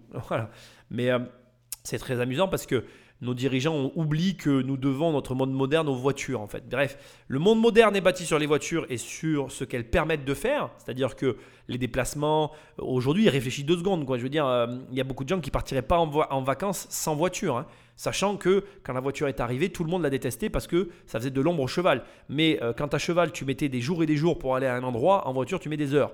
Donc c'est sûr que ça transforme ton rapport au temps et au travail et à tout un tas d'éléments. Bref, pour moi, sans voiture, il n'y a pas de monde moderne. Et de la même façon, pour moi, sans adresse, il n'y a pas de système financier. Regarde, si tu n'as pas d'adresse fiscale, on ne peut pas te réclamer l'impôt. Si tu n'as pas euh, d'adresse tout court, on ne peut pas t'accorder un compte en banque. Si tu n'as pas d'adresse, tu n'existes pas. Et tu écoutes quelqu'un qui n'a déjà eu pas eu d'adresse. Moi, j'ai déjà eu des situations dans ma vie où j'avais plus d'adresse. C'est resté temporaire, mais je peux t'assurer que ça m'a généré plein de problèmes, y compris fiscaux. Donc euh, j'ai carrément euh, eu des problèmes avec des feuilles d'impôt parce que je n'avais pas d'adresse. Et c'est très drôle en fait de voir à quel point l'adresse dans notre monde, l'adresse immobilière, l'immobilier, le lieu de résidence, le lieu, le siège social de ta société, ces éléments-là, ils sont cruciaux. Et là, Vanessa s'y confronte, c'est-à-dire qu'elle arrive à un point où elle n'arrive plus à se sortir de sa situation,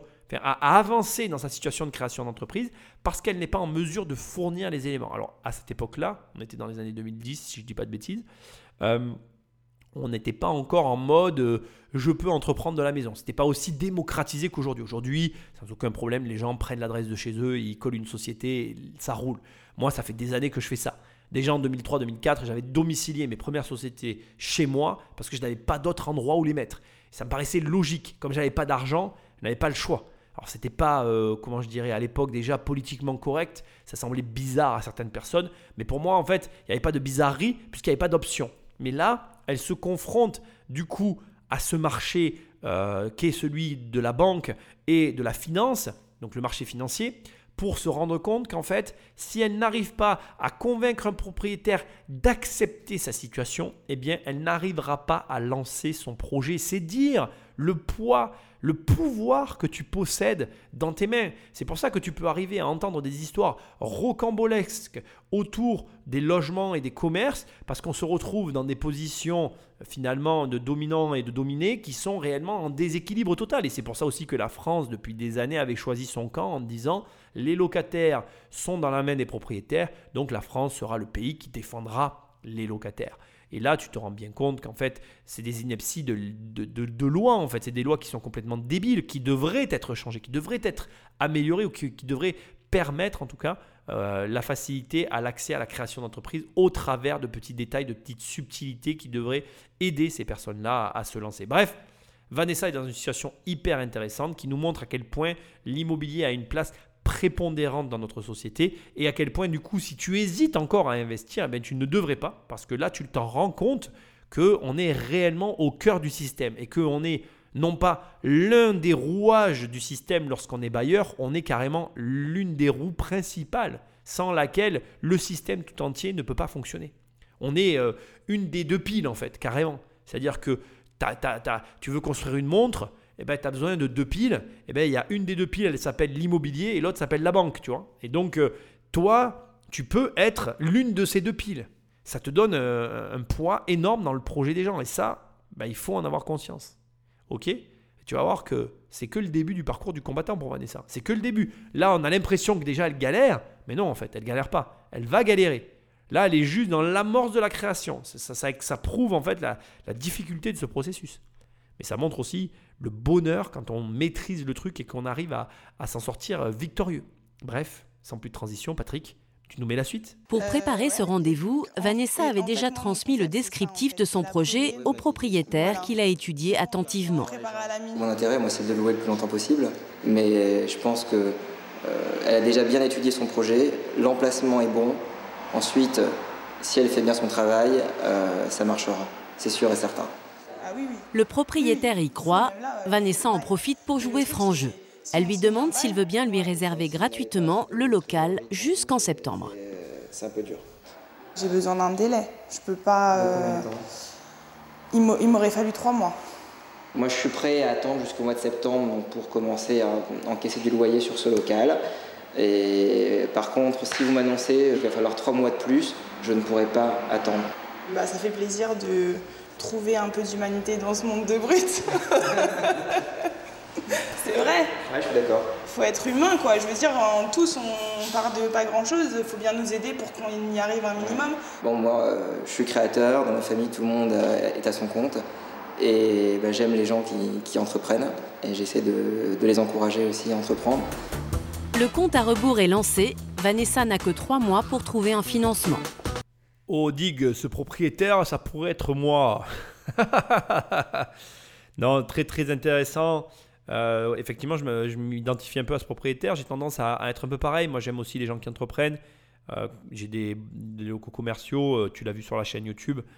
c'est vrai que j'aime bien le rapport avec les locaux commerciaux parce que tu rencontres d'autres entrepreneurs et c'est une clientèle que j'apprécie tout particulièrement.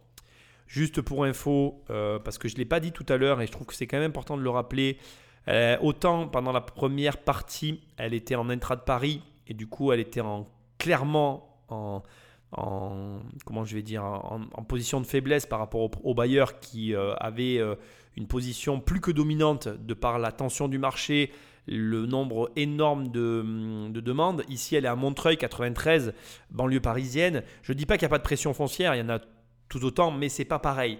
Et euh, au début, je t'ai dit euh, que euh, le fait qu'elle quitte l'intra pour aller en banlieue, ça aura des conséquences. Et je maintiens que ça aura des conséquences. Je ne vais pas faire de. Il n'y a aucun sous-entendu dans, dans, ce que je suis en train de dire. C'est-à-dire juste que. Il y, a, je vais dire que dans la vie, en fait, quand tu veux pas payer le prix d'une chose, tu t'y retrouves ou pas. Et tu verras que dans, dans ce dans cette configuration dans laquelle elle va se trouver, il va lui arriver euh, dans, dans, sa, dans, sa, vie d'entrepreneur plein d'aléas qui seront plus ou moins difficiles à, assumer, mais qui seront aussi liés malheureusement à ses choix. Moi j'aime à rappeler, comme je le fais dans mon livre Devenir riche sans argent et comme je le fais dans tous mes contenus, qu'il n'y euh, a, a pas de mauvais choix dans la vie, mais il n'y a que des choix qu'on a fait nous. Et il faut que juste tu te gardes en tête une chose hyper importante, c'est que tout ce que tu fais, tu le fais dans un but précis. Et parfois, ça marche pas comme tu veux, parfois ça marche comme tu veux, mais dans les deux cas, que ça marche ou pas, tu en tireras toujours bénéfice. Et là, Vanessa, en fait, il faut comprendre qu'elle n'avait pas vraiment le choix. Elle avait besoin d'avoir trois mois d'air, donc en gros de trois mois de franchise de loyer pour pouvoir euh, créer sa boîte, trouver un financement. Bien évidemment, tu l'as compris, la partie financement, c'est le combat, c'est le parcours du combattant, c'est le combat qu'elle va devoir mener, c'est le combat le plus dur qu'elle va devoir euh, mener. Mais euh, Là, elle a pris Montreuil, elle a pris ce local parce que ses choix ne lui permettaient pas d'en prendre un autre, parce que ses finances ne lui permettaient pas d'en prendre un autre. Je te rappelle qu'elle a 5000 euros d'économie sur ses comptes. Je te rappelle qu'on est face à quelqu'un qui a travaillé toute sa vie d'arrache-pied et qui a galéré pour avoir cet argent. Et que donc, elle ne peut pas le dépenser à tort et à travers, et surtout, elle n'a que ça comme effet de levier. C'est-à-dire que si elle avait utilisé cet argent pour prendre un local, elle n'avait pas cet argent pour aller voir une banque. Et, c'est là que tu comprends toute la complexité de la chose. C'est-à-dire qu'on est dans une situation, effectivement, où lorsqu'on est comme ça à flux tendu, on n'a pas le, luxe de pouvoir ni imposer, ni choisir tout un tas d'éléments de, sa, de, de, sa, de son projet qui sont vitaux pour le, que le projet voit le jour. Et c'est le cas de Vanessa. Donc c'est vraiment euh, très intéressant de voir que encore une fois, je la blâme pas d'avoir choisi Montreuil, bien au contraire, elle a bien fait parce que c'est comme ça qu'elle a réussi à obtenir la franchise de loyer, mais ça ne fait, pas, fait pas que sa, société est pour autant réussie. Elle a juste réussi à obtenir un, bail précaire, même si ce n'est pas vraiment le cas, elle a plus ou moins un bail, un accord de domiciliation de, de société pour pouvoir entamer ses démarches. Maintenant, il y a le vrai parcours du combattant, et j'insiste, c'est les banques. Quand tu n'as pas d'argent, trouver de l'argent, c'est ce qu'il y a de plus dur. Mais, et je veux quand même le dire avant qu'on rentre dans ce sujet-là, qui va être aussi la partie euh, hyper intéressante de l'émission, l'argent en soi, c'est jamais réellement le problème. C'en est un quand on n'en a pas pendant une période, mais c'est jamais réellement le problème parce qu'en soi, avec l'expérience, tu te rends compte que l'argent, tu peux arriver à en trouver. Là, son vrai problème, c'est le manque d'expérience. Et en même temps, elle est en train de la faire. Donc c'est juste, en fait, le cursus normal d'un jeune créateur d'entreprise. Une semaine plus tard, elle revient tenter sa chance à l'INPI, l'organisme qui protège les marques. Donc ça y est, aujourd'hui, euh, je reviens à l'INPI parce que j'ai trouvé un nom, donc euh, un nouveau nom. Donc ça a été un peu dur parce que j'étais vraiment euh, bloquée sur Smile. Et bah, j'espère qu'il ne sera pas pris. Donc voilà, c'est le petit logo où on s'est un petit peu cassé la tête pour le faire. Donc fraîche, heure comme l'heure. Avec un tel jeu de mots, Vanessa est confiante. Mais manque de chance, un nom identique à la lettre près a déjà été déposé. Ah, je suis dégoûtée. Parce qu'en plus, c'est, un restaurant rapide comme moi. Chaque année, 70 000 noms différents sont déposés à l'INPI. Difficile d'être original dans ces conditions. Franchement, il était super le logo. Hein. Pour des amateurs, il était bien. C'est certain que si tu veux, on est, beaucoup sur cette planète. hein. donc, euh, tu crois avoir des idées, tu crois avoir des noms qui n'existent pas. Et en fait, euh, bon, tu te rends compte que, bon, bah voilà, ça existe. c'est très dur parce que, hum, euh, en fait, c'est. Je sais pas comment te dire, mais c'est un peu, c'est un peu poussé ce que je vais dire parce que je trouve que c'est quand même un peu exagéré, mais c'est un peu comme, comme un bébé, tu vois. Quand on te, on te dit ton bébé ça va être un garçon, bah, tu te projettes sur un garçon. Quand on te dit ça va être une fille, bah, tu te projettes sur une fille. Et euh, quand tu te dis que ta société va s'appeler euh, Smile, bah, tu te projettes sur Smile. Et à un moment donné, tu t'assois et on te dit, ben non, tu peux pas, parce que c'est protégé, parce qu'il y a quelqu'un qui a eu l'idée avant toi. Euh, parce que, par exemple, et parfois c'est carrément injuste, tu vas avoir l'arrière-grand-père d'un gars qui a créé une société qui existe encore, qui a ce nom-là et qui est protégé.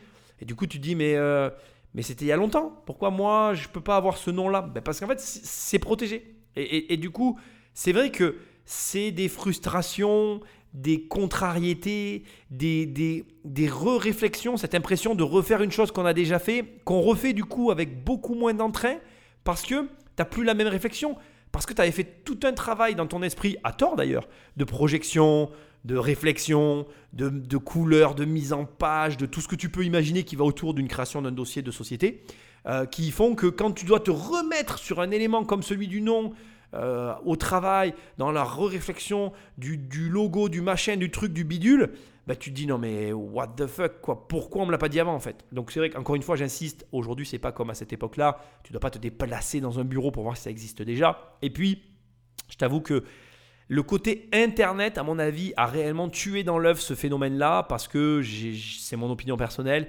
J'ai cette sensation qu'on prête moins, et c'est un tort d'ailleurs, hein, qu'on prête moins attention à ces dépôts, de marques, etc.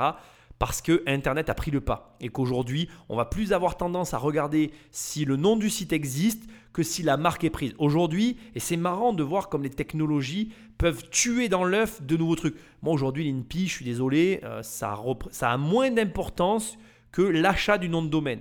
Pour moi, il vaut mieux que tu aies le nom de domaine de la société que le nom INPI. Parce que finalement, il vaut mieux communiquer sur, euh, j'en sais rien moi, immobiliercompagnie.com que sur le fait que Immobilier Compagnie soit déposé à l'INPI. Parce que finalement, si tu possèdes le nom de domaine, tu as le droit de communiquer dessus. Donc du coup, ça a plus de valeur que l'INPI et le nom de domaine. Et c'est rigolo, tu vois, de voir comme ça que une technologie, une technologie en chasse une autre. Alors bon, il y en a qui vont dire oui, tu fais perdre des emplois à des gens, oui, c'est vrai.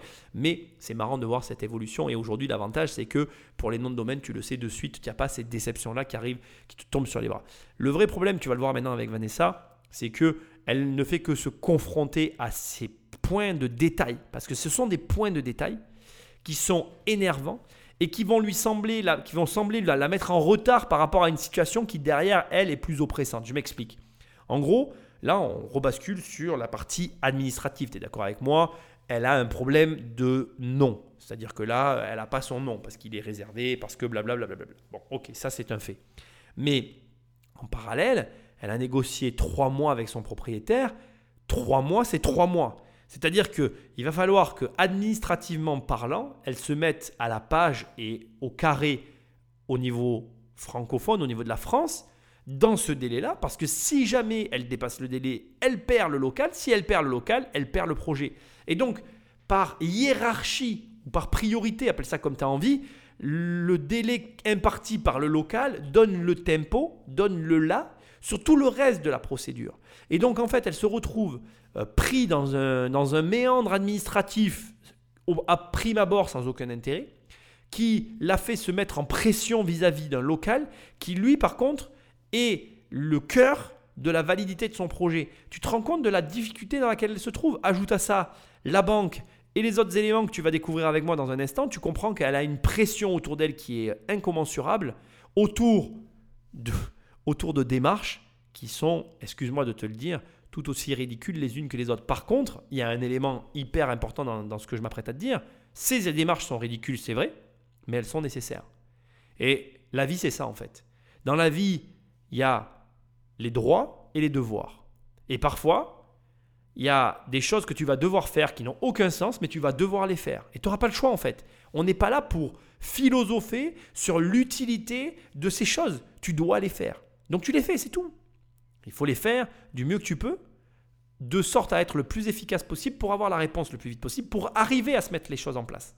Mais malheureusement, voilà, elle doit les faire. C'est son devoir. Et grâce à ça, elle aura des droits.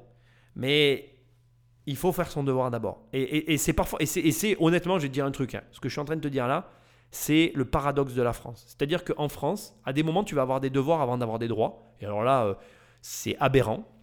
Je te dis comme je le pense, hein, c'est ce que je crois. Très souvent en France, il y, a, des situations où tu vas avoir des droits avant d'avoir des devoirs. Et pour moi, c'est une aberration. Ça ne devrait même pas exister. Et à l'inverse, à des moments, tu vas avoir des devoirs que tu te dis, bon, euh, franchement, on, s'en fout en fait, comme l'an 40, hein, excuse-moi, mais c'est ce que je pense aussi. Mais ça te donne accès à des droits. Et donc, dans tous les cas, il faut faire ce qui doit être fait. Et tu dois garder ça en tête. Comme elle l'a dit à un moment donné dans la vidéo, et elle a raison, Vanessa, euh, voilà, tu veux vraiment les choses, tu es motivé, ben te pose pas de questions, fais ce qu'on te demande. Même si c'est débile. C'est comme ça. Vanessa est déçue et un peu à cran, car elle arrive dans la phase de création d'entreprise la plus délicate. Dossier pour déposer un nom, dossier pour les demandes de prêt.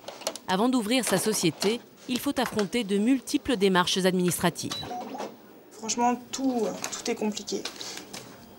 Je me tracasse parce que j'ai un dossier euh, énorme euh, pour euh, le prêt d'honneur. C'est quoi le prêt d'honneur C'est un prêt à 0%, pour une demande de prêt à 0%. Et il y a 30 pages quoi. Avec études de marché et tout et tout et tout.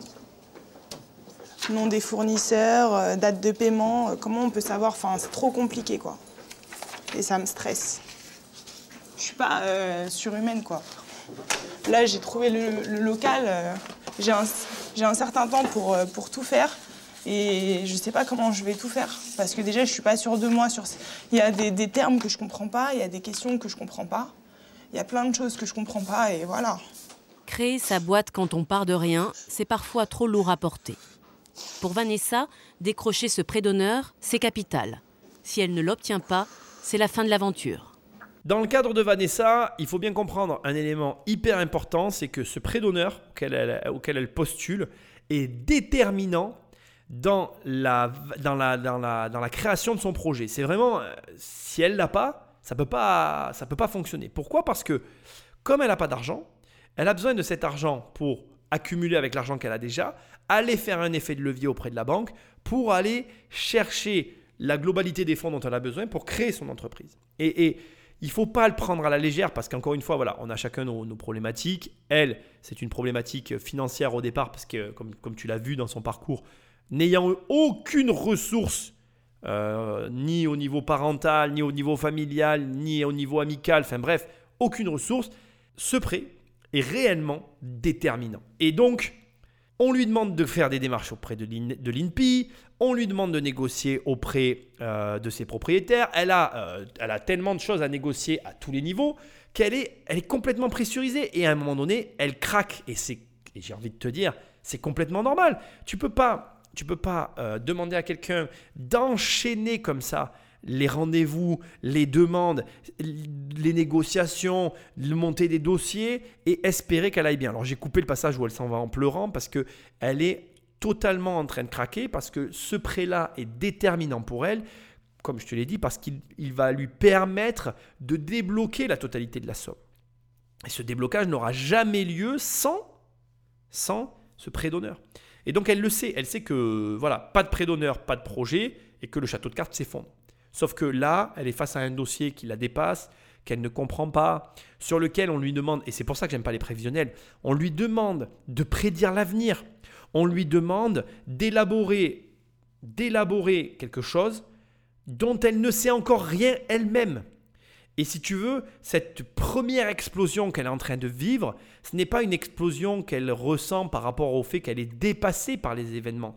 C'est juste une incompréhension complète face à une administration qui a besoin d'éléments concrets auxquels elle, elle n'est pas en mesure de répondre et où elle ressent euh, de l'inconfort. Parce que pour elle, de donner des chiffres pareils, c'est presque mentir. C'est presque dire, ben euh, oui, tu veux que je te dise ça, mais sur quoi je me base moi pour avoir ces éléments-là? J'ai même pas mon local et j'ai même pas jamais eu de client de ma vie. Et en plus, il y a un élément dont on n'a encore jamais parlé depuis le début de cette émission et qui est quand même capital. Elle a passé sa vie à être salariée. Même si elle a 25 ans et qu'elle est jeune et que c'est un âge à partir duquel la plupart des gens sortent de l'école, elle, ça fait déjà une dizaine d'années qu'elle est sur le marché du travail. Donc elle a déjà une grosse expérience du travail, mais en tant que salariée. Et donc tu demandes à quelqu'un de venir spéculer, de venir affirmer des éléments d'un monde dont elle ignore tout et dont, je te rappelle, aucun membre de sa famille ne fait partie et dont elle n'a aucune idée et où elle se jette elle-même à corps perdu sans savoir dans quoi elle va. Donc elle est, elle est dans un état émotionnel de stress intense. C'est une élastique qui est tendue en permanence et qui est prête à, craquer à tout moment. Et tu sais pourquoi? Parce qu'elle ignore tout en fait. Et que elle ressent au fond d'elle un appel très fort vers cette direction-là, direction dont elle ignore tout. Et tu te, ressentirais pareil. Qu'est-ce que tu faisais quand tu étais jeune et que tu devais t'engager dans une voie dont tu ignorais tout Premièrement, tu allais parler avec des gens que, tu connaissais ou dont tu pensais qu'ils avaient vécu l'expérience que tu visais à, à connaître. Et deuxièmement, et ça c'est aussi un comportement très humain, tu spéculais sur la chose en question. C'est-à-dire que tu pouvais même aller jusqu'à faire croire à des gens autour de toi que tu l'avais déjà fait, alors que tu en réalité tu l'avais jamais fait. Mais ça te rassurait toi-même. En fait, parfois on ment. Parfois les gens te disent ouais tu m'as menti, mais en fait tu mens pas aux gens autour de toi. Tu te mens à toi-même pour te donner du courage pour faire la chose que tu convoites en fait. Parce que tu sais qu'en te disant que tu te dis que peut-être qu'en disant que tu l'as déjà fait ou que tu as telle expérience, ben ça va conforter les gens dont tu as besoin autour de toi pour t'accompagner dans le processus. Et en fait, tu, tu, mens pas, en fait, tu te donnes du courage. Le mensonge n'a pas que des vertus négatives, comme toute chose d'ailleurs dans la vie. Il y a des, des, des, des, comportements que nous avons qui nous amènent du positif, même s'ils sont négatifs au départ et vice-versa. Et donc, donc voilà, là, au moment où je te parle, Vanessa, dans ce passage du reportage, elle craque de par une situation rocambolesque, de par des demandes qui sont euh, complètement euh, farfelues et dont elle n'est pas capable de répondre et qui, pour elle, par contre, mettent complètement en péril son projet en fait. Elle sait que son projet dépend de ces réponses-là et donc du coup, elle craque. Alors qu'est-ce que je vais te dire à ce stade? Je vais te donner un conseil. Déjà, je vais te dire une chose, comme je dis souvent à ma fille, mais je vais quand même te le dire avec des, comment dire, plus de modération. Pleurer, ça ne sert à rien. Mais si pleurer en tant qu'adulte te fait du bien, sors, pleure, re-rentre dans la pièce après avoir séché tes larmes, prends une grande respiration et surtout, ça c'est important, n'aie pas honte de qui tu es ni d'où tu viens. Sois toi-même. Quand tu ne sais pas, quand tu ne sais pas en fait quoi répondre à quelqu'un en face de toi, dis la vérité, mais pas la vérité euh, du genre euh, oui ben je sais pas quoi vous répondre. Non, tu dis la vérité, celle qui touche émotionnellement l'autre. Tu dis écoutez, Là, si j'étais Vanessa, je rentrerais dans la pièce au lieu de, quitter la au lieu de partir comme là, là, la quitter. En fait, j'ai coupé le passage parce que moi, ça m'a gêné en fait pour elle parce que je, l'apprécie. Au fur et à mesure que tu suis l'histoire de quelqu'un, tu apprends à apprécier la personne. Enfin bref. Donc là, elle quitte la pièce. Tu reviens dans la pièce et tu dis bon ben voilà, écoutez, moi euh, aujourd'hui, tout dépend de ce projet-là. C'est capital pour moi. Et du coup, euh, c'est tellement important à mes yeux que j'ai donné toutes les réponses que j'étais en mesure de donner, sachant que ce que vous me demandez là c'est impossible que je le sache. Et du coup, moi, ça me met dans une situation de stress intense parce que j'ai la sensation que si je vous réponds pas, je fais faux.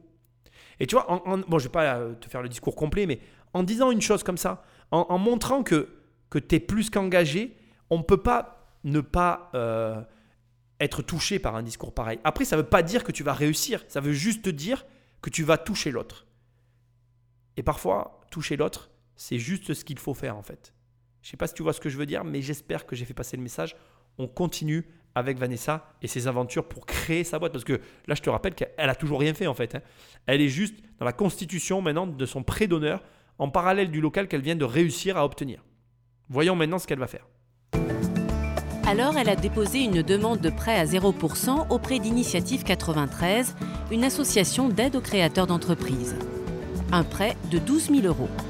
Elle va bientôt défendre son projet devant un jury. À la boutique de gestion, son conseiller, Alexandre Selmy, veut la préparer à cette épreuve. Bonjour. Pour cela, il a réquisitionné quatre collègues qui, avec lui, vont jouer le rôle du jury. Alors, mademoiselle Cobrière, on vous écoute. Alors, euh, tout d'abord, je me présente. Donc, euh, Vanessa Cobrière, euh, j'ai pas de diplôme. Euh, j'ai pas, j'ai fait un BEP vente action marchande, mais je l'ai pas eu. À la fin de sa présentation, c'est au tour du jury d'intervenir. Et là, ils ne vont rien négliger. Les questions vont fuser en tous sens. Vous avez un projet de bail, pour l'instant vous en êtes tout par rapport aux démarches Et en démarche d'activité, vous pensez que les fournisseurs vous feront confiance Vous êtes marié Est-ce que vous accepterez les cartes bleues sinon La banque, vous l'avez déjà sollicité aussi Le matériel, c'est consiste en quoi exactement Vanessa s'en sort tant bien que mal, mais l'épreuve n'est pas terminée. Son conseiller lui pose une dernière question, une question piège. Euh, nous avons fait une recherche bancaire. Il se trouve que vous avez eu des incidents. Il semblerait que vous ayez été à découvert. Qu'est-ce que vous pouvez nous dire sur euh, ces incidents? Oui, mais parce que je suis dépensière. D'accord. Et lorsque vous allez gérer une affaire de 120 000 euros, vous serez également dépensière? C'est pas la même chose, en fait. C'est un budget beaucoup plus gros, on est bien d'accord. Oui, mais c'est dans mon intérêt de faire très attention. Donc c'était des erreurs de jeunesse? Voilà. Bien, mademoiselle Cobrière, nous vous remercions. C'est pas un exercice facile parce que on est, déjà on est nombreux. Et puis elle se rend compte qu'on la titille sur son projet, sur, euh, sur euh, des aspects chiffrés qui sont assez pointus. Euh, je pense que là, nous, on essaie de vraiment l'interroger sur tout ce qui peut être difficile. Et, et peut-être plus que ne le feraient des comités. Où... Au moins, on est sûr qu'elle ne passera pas à côté d'une petite critique en passant là par notre jury. Mais du coup, c'est un c'est un peu chargé là, peut-être pour elle. Je te remets dans le contexte, on est dans une simulation, donc encore une fois, c'est vraiment important que je le précise. Euh, ce que Vanessa vient de vivre là n'est pas l'entretien pour obtenir un prêt. Par contre, ce qu'il y a de vraiment super avec cette fille, c'est que tu vois, elle a demandé un prêt d'honneur en parallèle, elle a demandé un prêt à une association. Elle, elle, elle vraiment, elle multiplie les actions pour s'assurer la réussite. Et ça, vraiment, on ne peut pas lui enlever. Elle se démène. Bravo à elle. Après, l'entretien, les exercices d'entretien sont des exercices difficiles. Il faut que tu saches que toi, en tant qu'investisseur, tu peux y être confronté. Moi, ça m'est déjà arrivé sur des gros projets d'avoir des entretiens bancaires. Et c'est vrai que tu sors de là. Euh, moi, les souvenirs que j'ai des derniers entretiens que j'ai pu avoir, parce que j'en ai, encore régulièrement des entretiens, après différents, ça dépend euh, avec qui. Mais je pense à de gros entretiens avec plusieurs intervenants en face parce que le prêt était gros. Bref tu sors de là, tu sais pas euh, si c'est du lard ou du cochon, si tu as bien fait ou si tu as mal fait. Il y a des questions parfois bizarres qui sortent. Des fois, ça se passe nickel. Des fois, ça se passe euh, mal. Euh, des fois, ça se passe nickel et en fait, tu n'as pas le prêt. Des fois, ça se passe bien et en fait, tu as le prêt.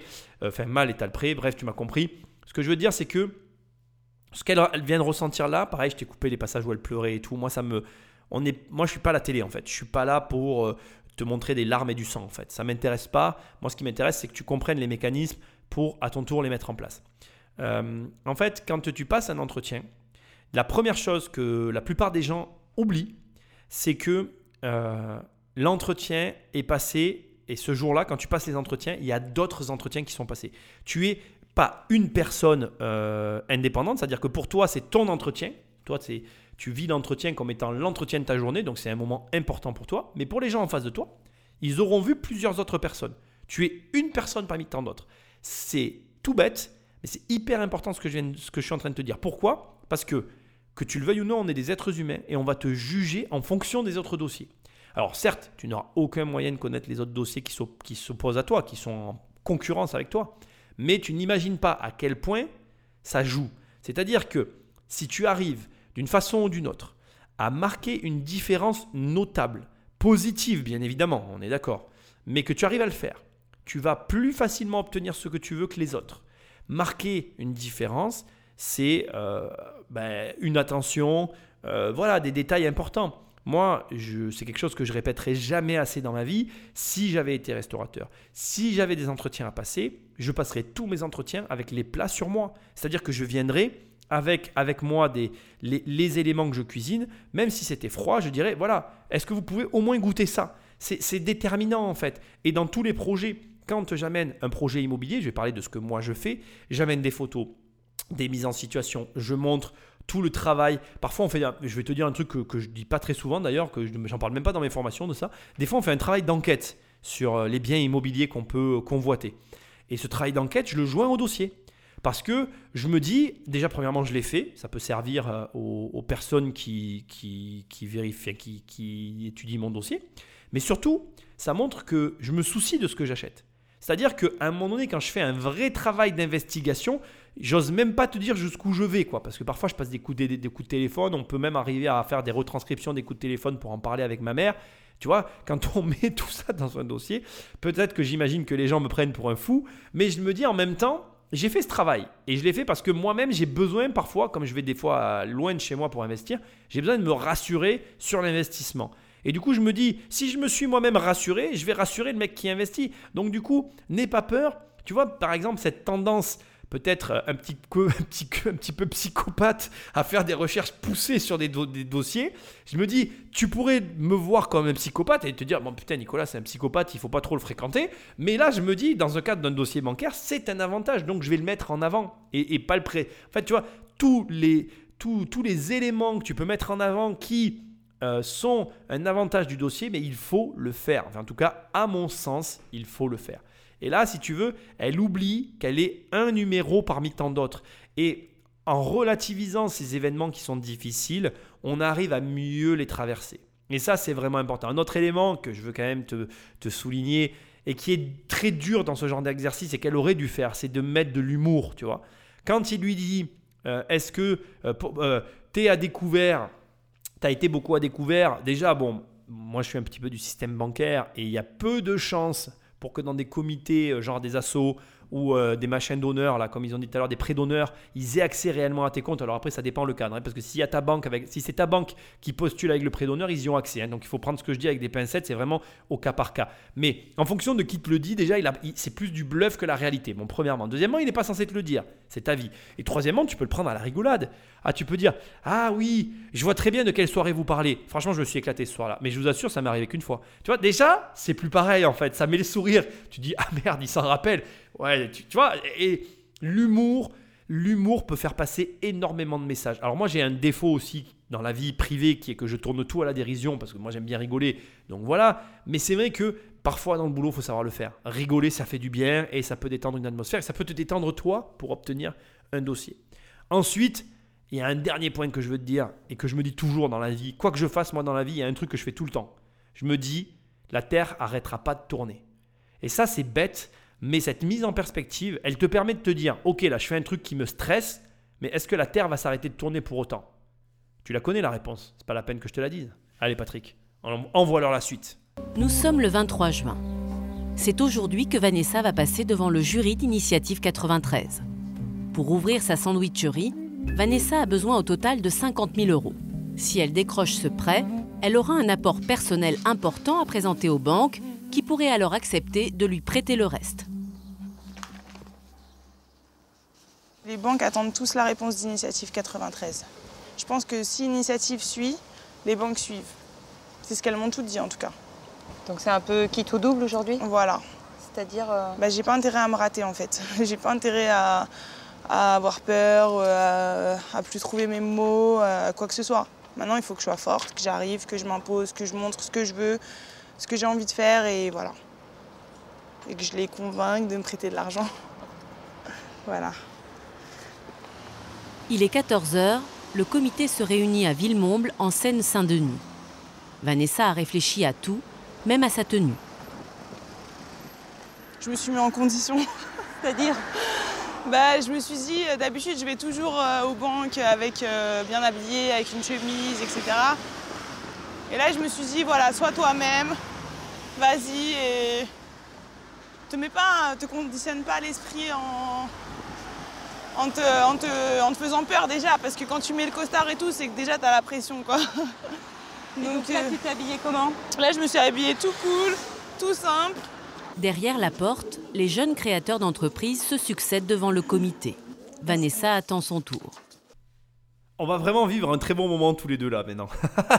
J'adore. Alors déjà là, Vanessa, elle dit des choses que je trouve très très pertinentes.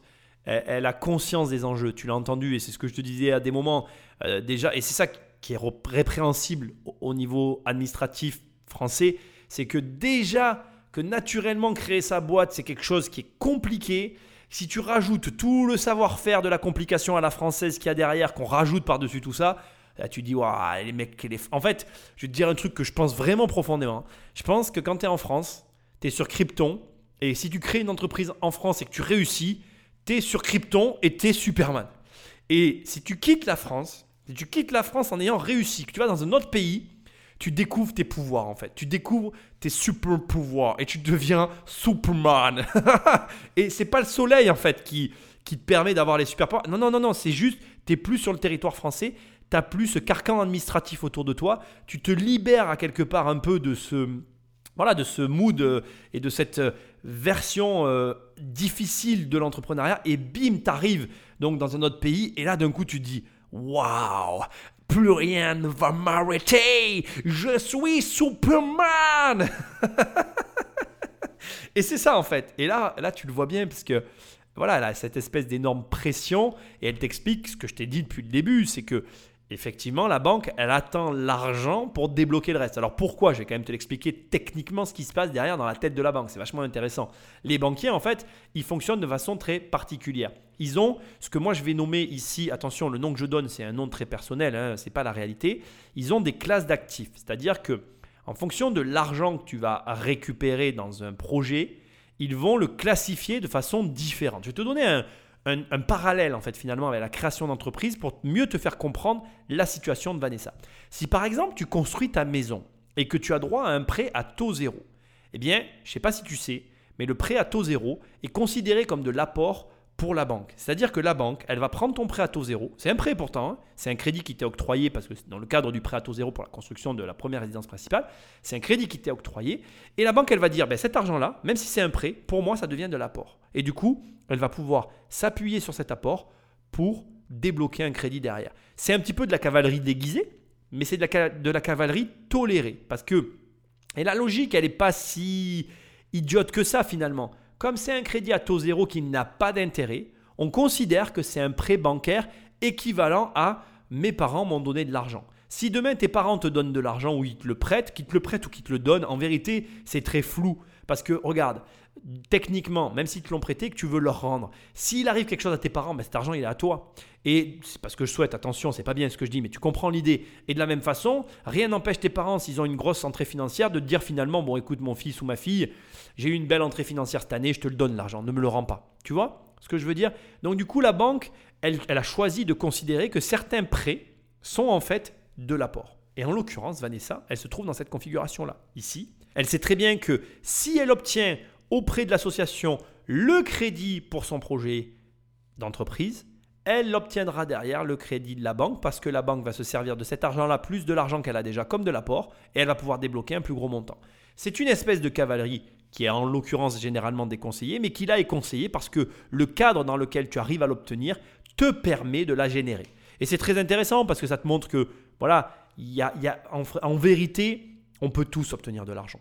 Et, elle a été très forte parce qu'elle a multiplié les demandes à divers organismes pour se garantir de l'accès à du capital qui lui garantira l'accès au prêt bancaire. C'est très malin, c'est ce que tu dois faire. Et maintenant, tu vas voir que toutes ces certitudes vont voler en éclats. Pourquoi Pour les raisons justement que j'ai évoquées avant. Comme tu l'as compris ici, avant elle, il y a plein d'entrepreneurs qui vont passer. Elle va être en concurrence avec les autres.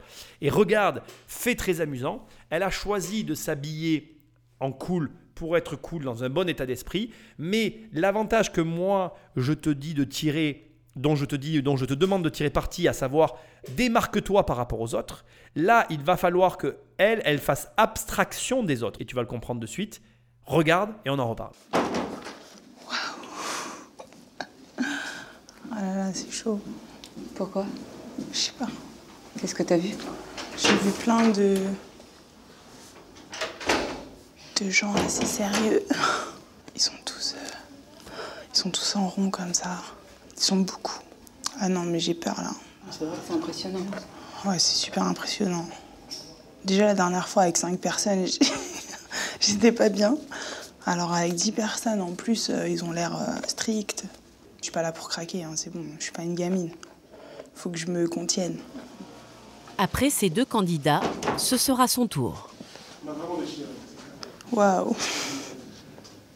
Je suis en panique. T'as vu costard et tout, moi je suis arrivée comme ça. Ça la fout mal quand même. Ça fait un peu je m'en foutiste. Je t'ai laissé ce petit passage parce que je le trouve énorme et c'est là où on revient sur les, fameux ascenseurs émotionnels que tu vis durant tout ton parcours d'entrepreneur.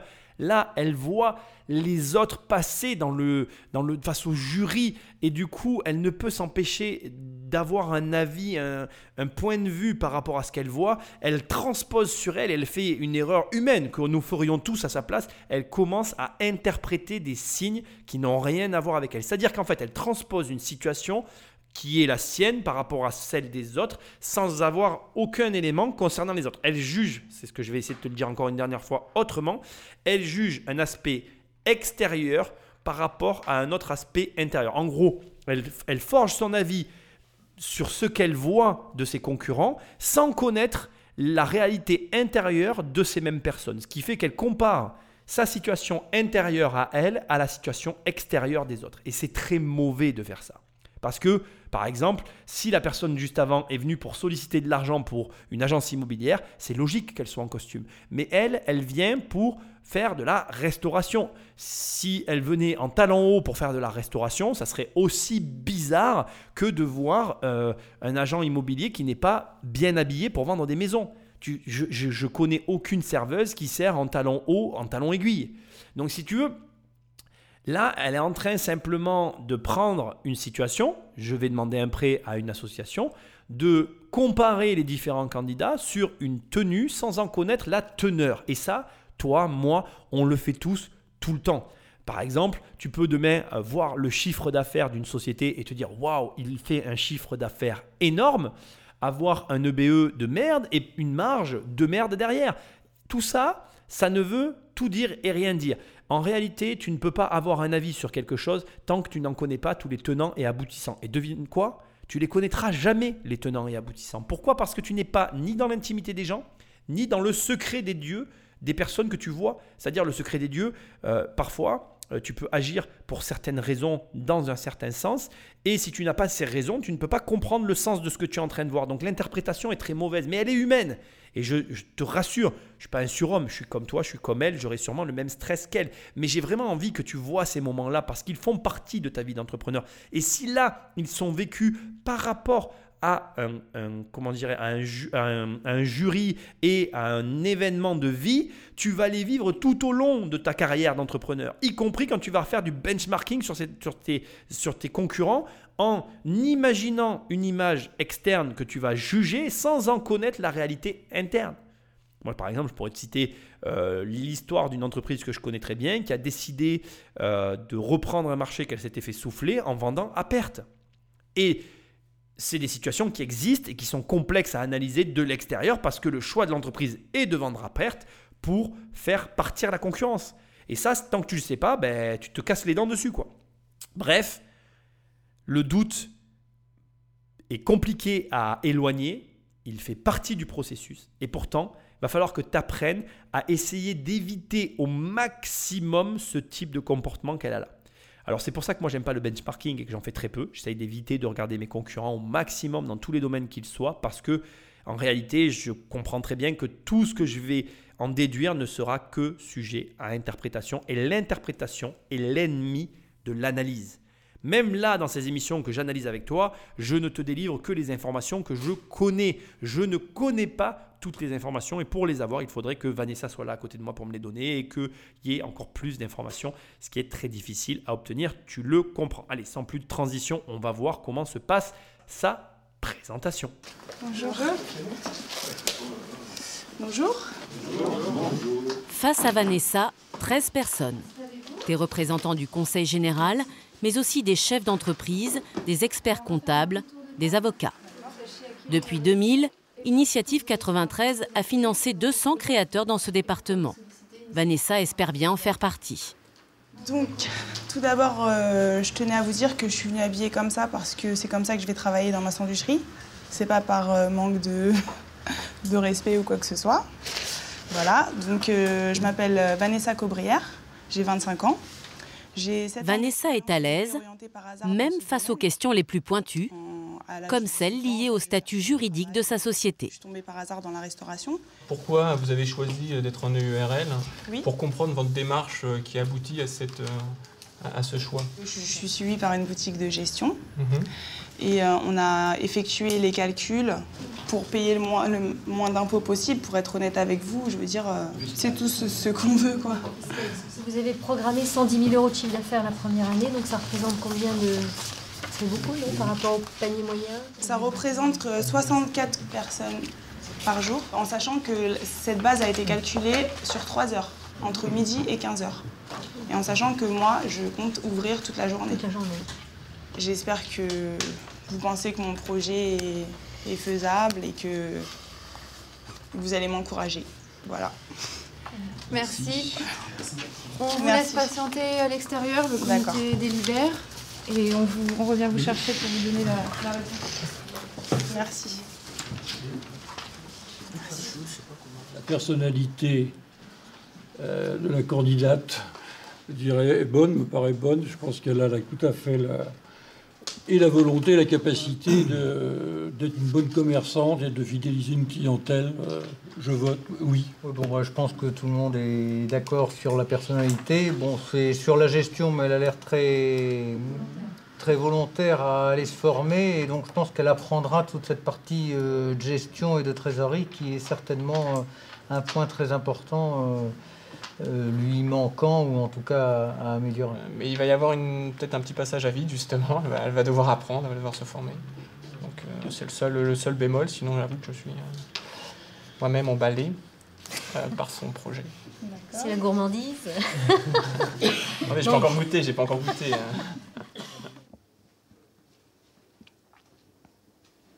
La délibération a duré 30 minutes. C'est le moment d'annoncer la décision à Vanessa. Merci pour la réponse.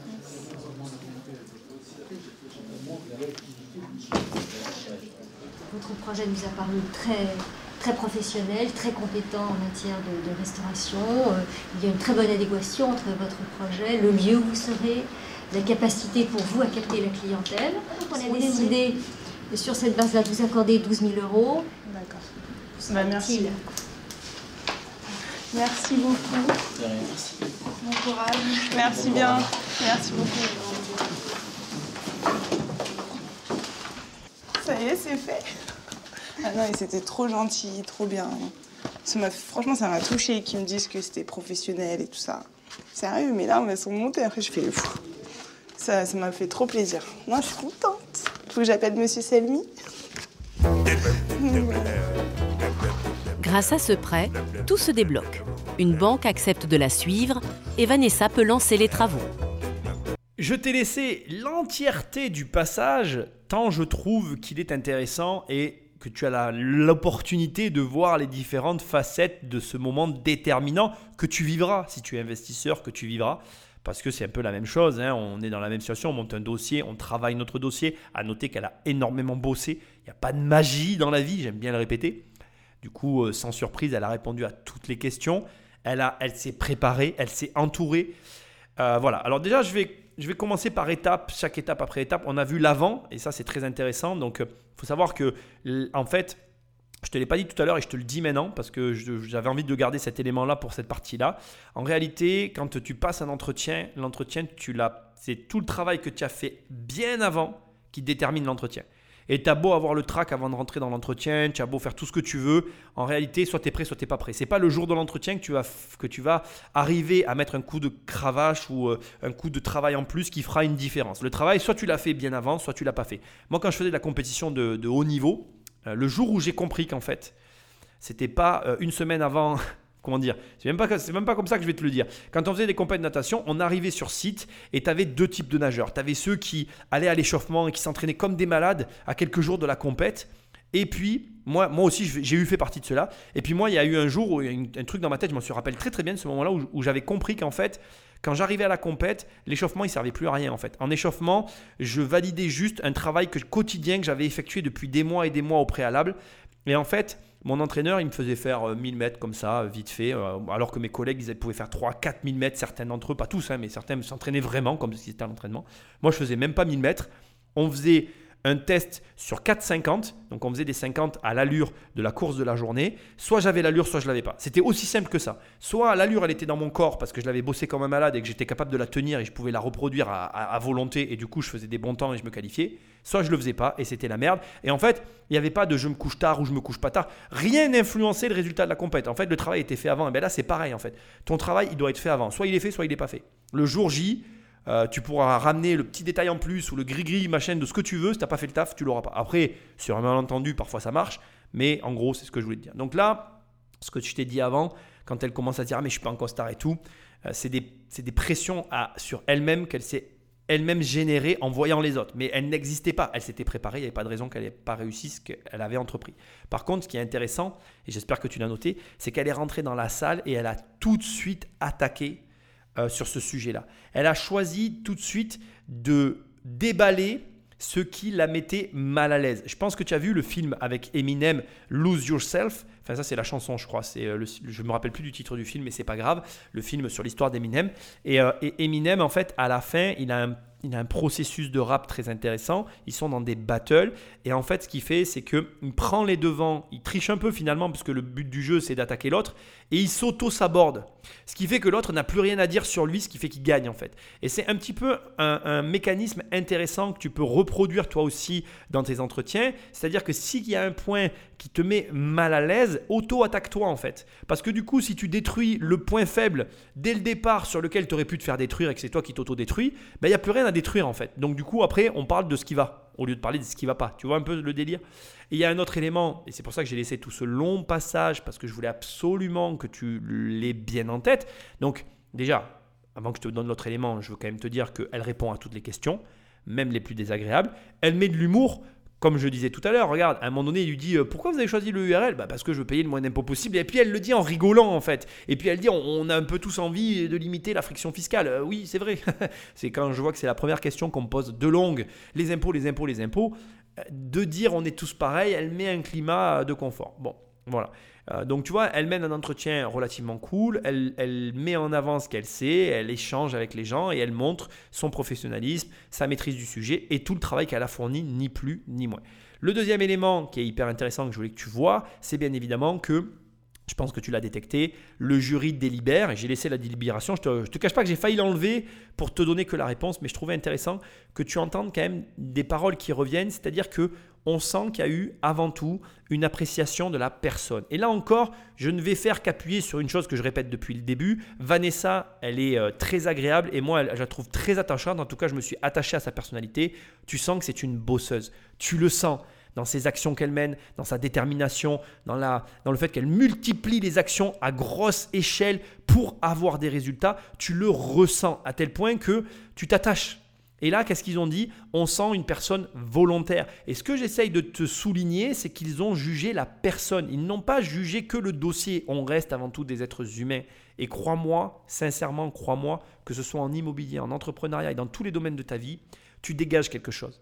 Et cette chose, là, c'est la même chose que ce que je te disais juste avant, ce que tu dégages par rapport à tes projets, par rapport à ta vie personnelle, par rapport à ce que tu es, c'est ni plus ni moins ce que tu reproduis tous les jours dans ton quotidien. Si tous les jours tu es un mec mou qui fait rien, qui n'avance pas dans la vie, tu dégageras quelque chose de mou qui n'avance pas dans la vie. Si tu es un gars volontaire, énergique, qui avance toujours et qui qui enjambe ou qui en tout cas fait face à ses problèmes et les règles, tu vas dégager ça. Et dans les affaires, c'est ce qu'on attend de toi. Si moi je dois te prêter de l'argent, si tu veux que quelqu'un te prête de l'argent, tu préfères prêter de l'argent à qui? Au mec tout mou qui fait rien et qui lance rien et qui est assis et qui attend que ça arrive Ou au gars qui est un battant, qui bouge dans tous les sens et qui franchit tous les obstacles quand il y en a un qui se présente?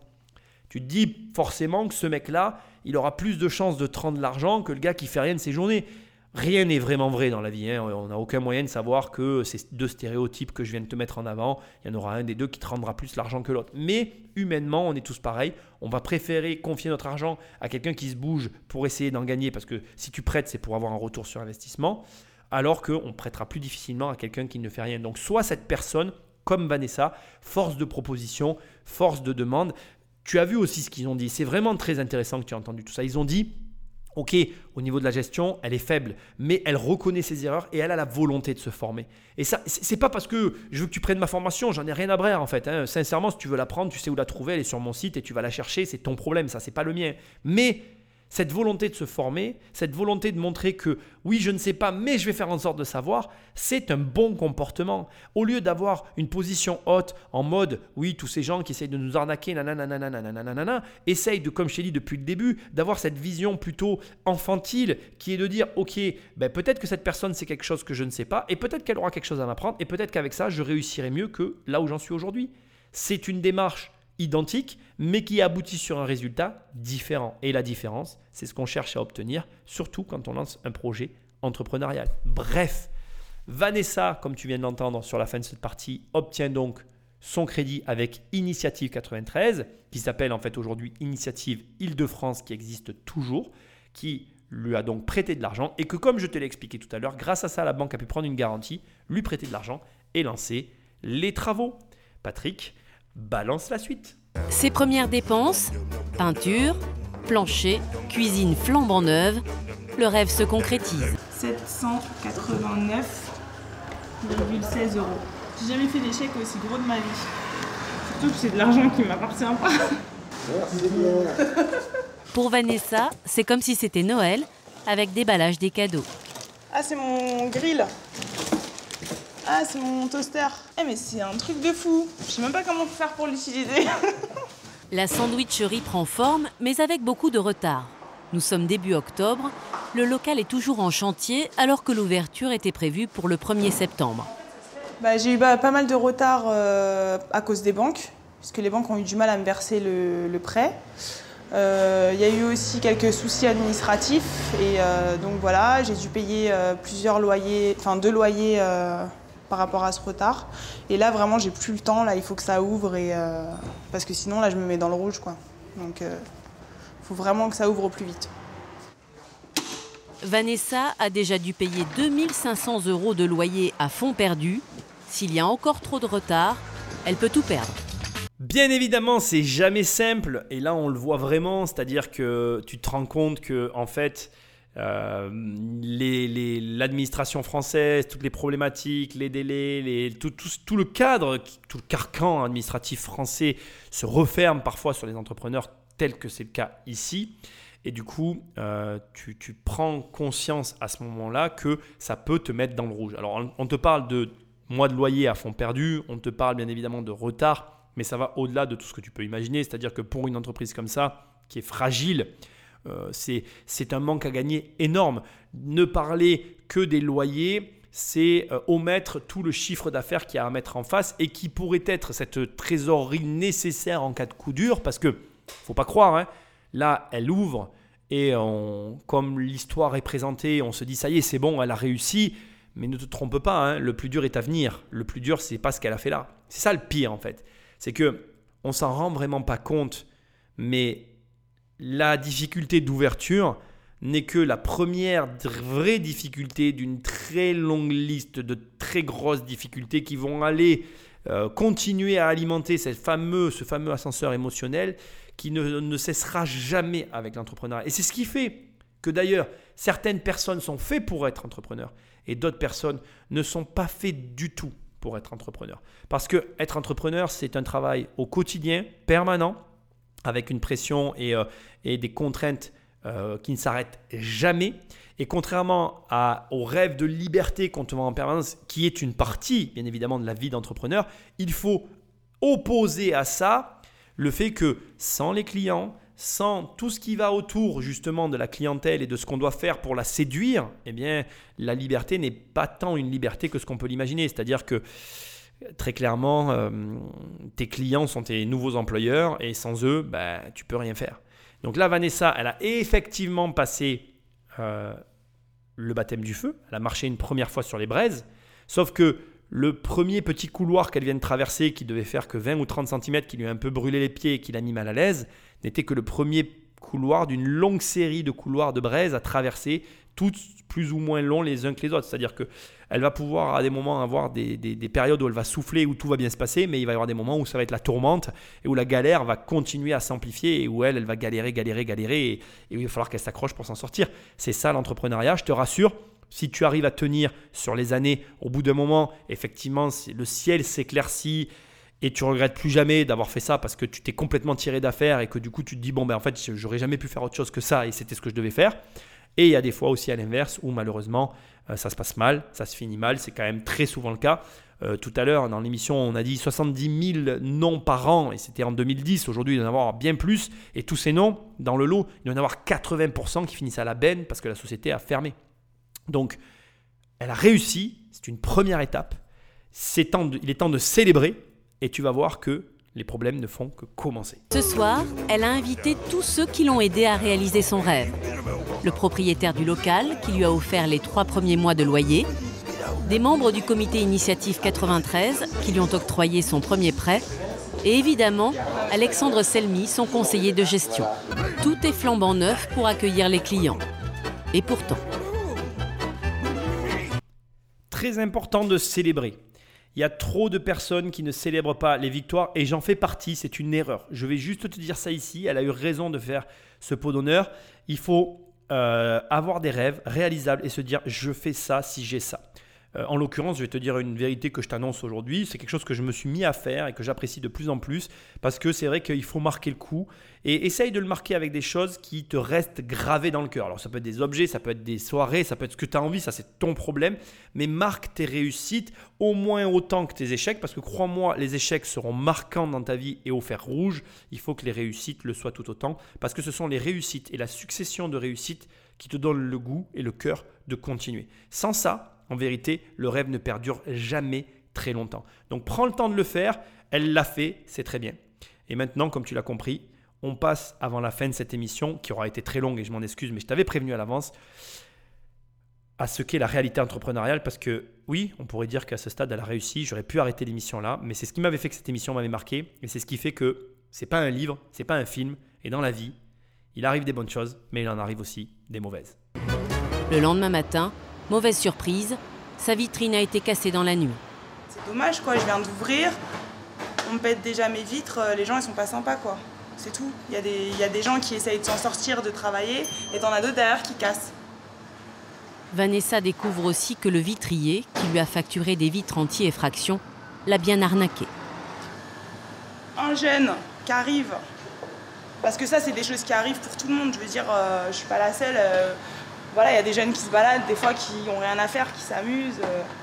Les aléas du chef d'entreprise qui n'a jamais fait ça, qui se lance et euh, qui apprend petit à petit, parce que voilà, moi c'est ma première affaire, donc forcément euh, je vais me faire avoir encore plein de fois, je pense. Si ça commence comme ça, c'est mal parti, quoi. Vanessa ouvre quand même sa sandwicherie. Mais à cause des planches de bois, les passants ne remarquent pas que c'est ouvert. Son commerce démarre doucement. Ses ennuis ne s'arrêtent pas là. Trois jours plus tard, rebelote. Un autre voleur s'est attaqué à sa sandwicherie dans la nuit. Il a cassé la vitre, il a passé sa main et il a tourné le verrou. Hop, ensuite il est rentré. Il a cassé la, la caisse enregistreuse pour prendre euh, la recette. Il s'avère que la recette, je la laisse pas là, hein, logique. Donc bah, il a fait ça pour rien. Pour Vanessa, ça signifie une planche de bois supplémentaire en attendant le vitrier. Vanessa garde le sourire, pourtant la situation est critique. Sa trésorerie a déjà souffert du retard des travaux. Maintenant, elle doit avancer l'argent des vitres en attendant le remboursement de l'assurance. Merci, au revoir. Avec euh, ce qui se passe, et le rideau de fer que je dois installer, puisque vraiment, euh, je pense qu'il vaut mieux pas que je reste comme ça, sinon euh, je prends de très très gros risques. Il me reste quasiment rien. Donc euh, j'ai vraiment très peur. Le risque, c'est que bah, si personne ne vient acheter chez moi et que je ne fais pas rapidement du chiffre d'affaires pour enflouer le compte, je mets la clé sous la porte et j'aurais fait tout ça pour rien. Je me retrouve endettée et sans fonds de commerce, sans rien. La banque me prend tout et j'aurai 30 000 euros de dette sur les épaules.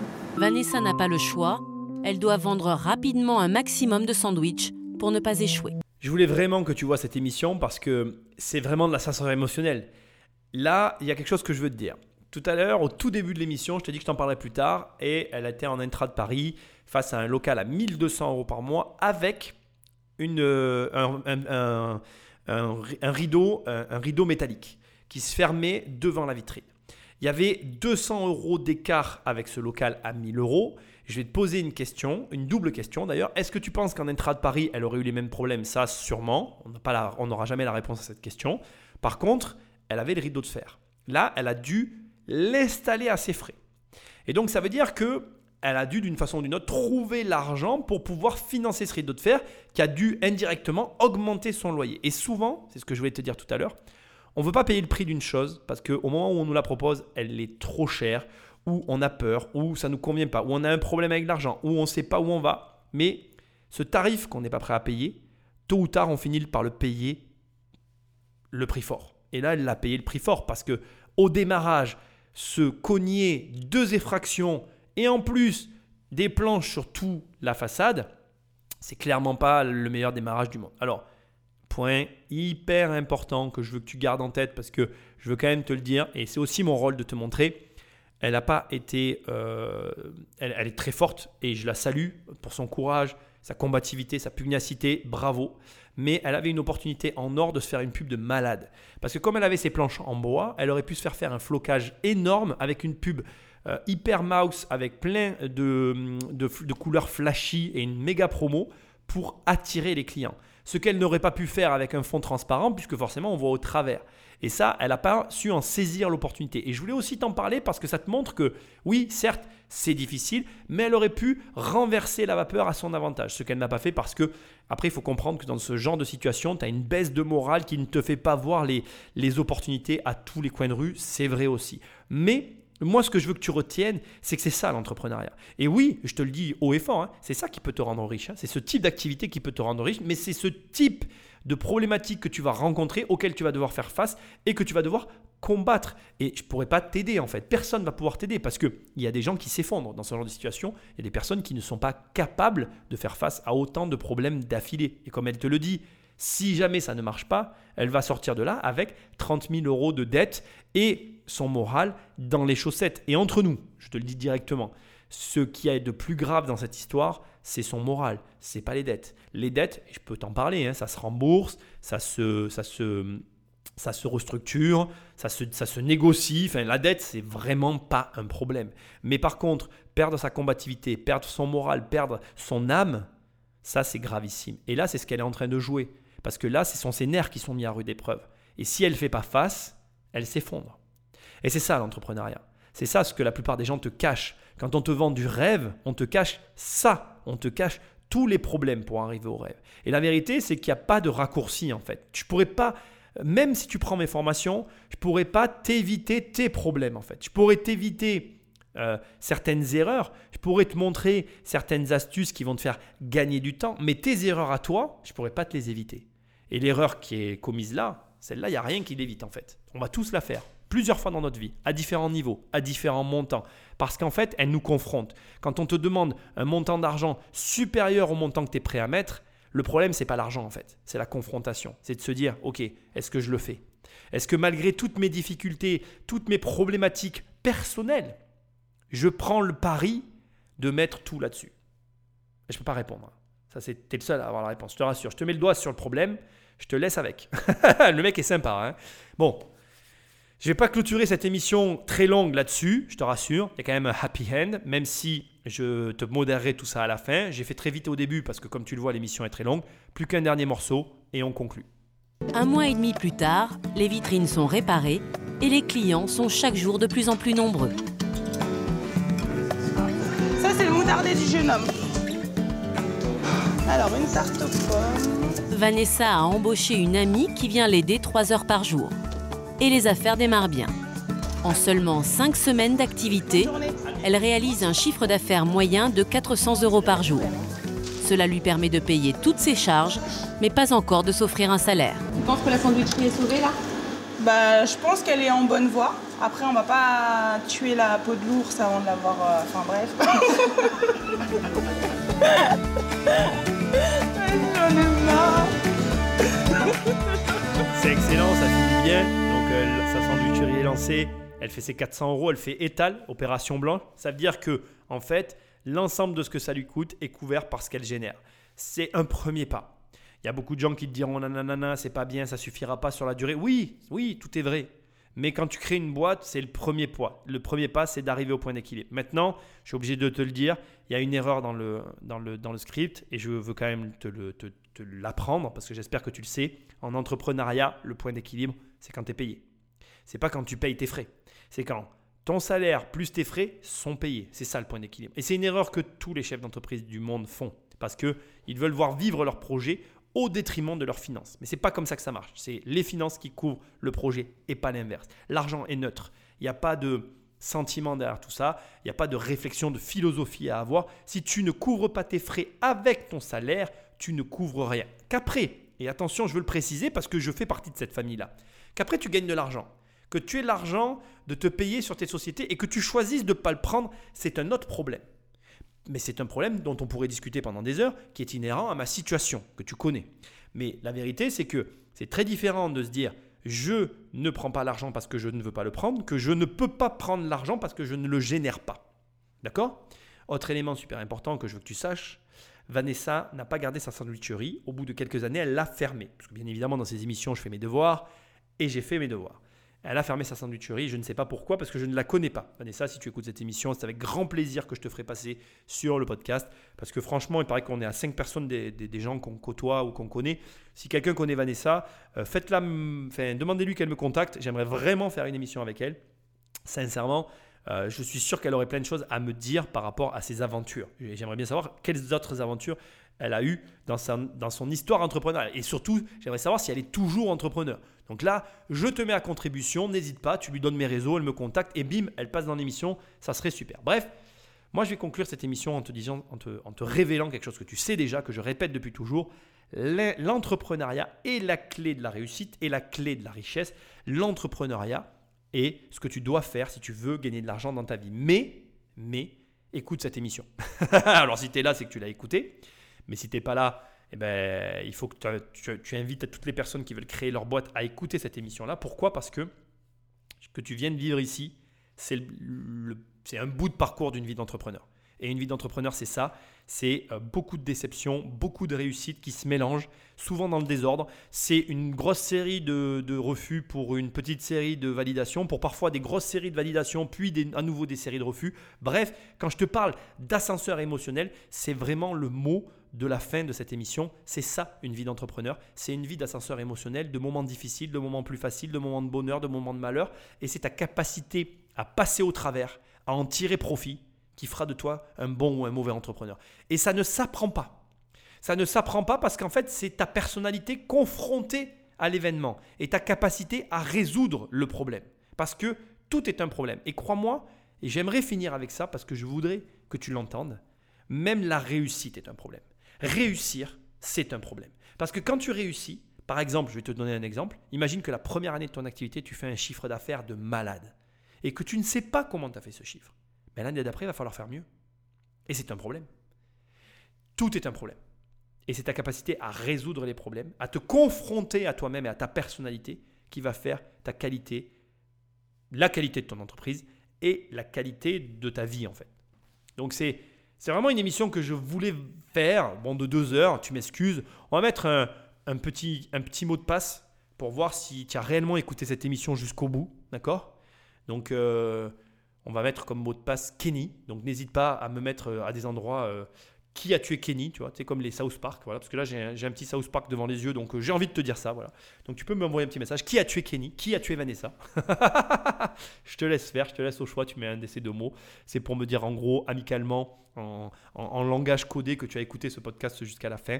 Je te garantis que l'entrepreneuriat pardon, est la meilleure aventure qui soit dans une vie. Moi, en tout cas, pour rien au monde, euh, j'échangerai euh, ma vie avec celle de notre. Après, je te cache pas que dans mon cas, j'avais pas le choix. J'avais pas le choix que euh, de travailler à mon compte. Sinon, comme je te l'ai dit et comme l'a dit Vanessa ici, c'est aussi peut-être pour ça que j'ai une affection toute particulière euh, pour cette personne. C'est que en fait, je me sens proche d'elle. J'avais pas d'autre option que la sienne. En fait, c'était que de me taper des petits boulots sans aucune perspective, sans aucun avenir. Et entreprendre était de loin pour moi la, la meilleure option viable et stable. Et j'ai tendance à croire qu'on s'oriente vers un monde d'entrepreneurs, non pas parce que euh, voilà, c'est la mode, comme certains veulent bien le dire, parce que comme tu le vois, euh, au-delà de la mode, il va falloir assumer la vie d'entrepreneur. Non, je pense que le monde dans lequel on vit euh, est empli d'incertitudes et que ces incertitudes ne permettent plus aux entreprises d'embaucher comme avant des, des, jobs stables sur de la longue durée. Et que donc, d'une façon ou d'une autre, on sera tous plus ou moins entrepreneurs. Et, et, c'est bien en fait, parce que je pense que quand tu es entrepreneur, tu es responsable. Et quand tu es responsable, eh ben, tu avances droit dans tes bottes dans une direction en sachant ce que tu veux et en te donnant les moyens euh, d'arriver aux objectifs que tu t'es fixés. Vanessa est un exemple et tu peux réécouter cette émission sans aucun problème si tu veux te réimprégner de son histoire parce que tout au long de cette aventure, elle n'aura jamais baissé les bras, même quand c'était dur pour elle. Et je veux que tu le gardes en tête, elle pleurait, et j'ai coupé les passages où elle pleurait parce que moi ça me gêne, j'ai beaucoup de respect pour elle. Elle pleurait et en fait elle se relevait aussitôt derrière. Et c'est ça que tu dois garder en tête. Tu pleures, eh ben c'est pas grave, tu es en train d'apprendre. Tu serres les dents, tu respires, tu vas fumer une clope, tu vas péter un coup, tu fais ce que tu veux. Bref, tu te détends, tu re-rentres dans l'arène et tu recommences à te battre. Parce que c'est ça hein, la vie d'entrepreneur. C'est se battre en permanence pour que son rêve se réalise, mais quand on le tient dans les mains, ben on est heureux. Si tu veux travailler avec moi, ben tu vas sur immobiliercompagnie.com. Dans l'onglet programme, il y a un programme qui s'appelle 1 million. Je t'aide à avoir 1 million d'euros de patrimoine immobilier. Et crois-moi, ça t'aide beaucoup pour te lancer à ton compte. Ça, c'est une certitude. Sinon, tu peux acheter mon livre, Devenir riche sans argent, Amazon, la Fnac. Tu tapes riche, je suis en première page. Et puis, euh, moi, je te dis à très bientôt dans une prochaine émission. Salut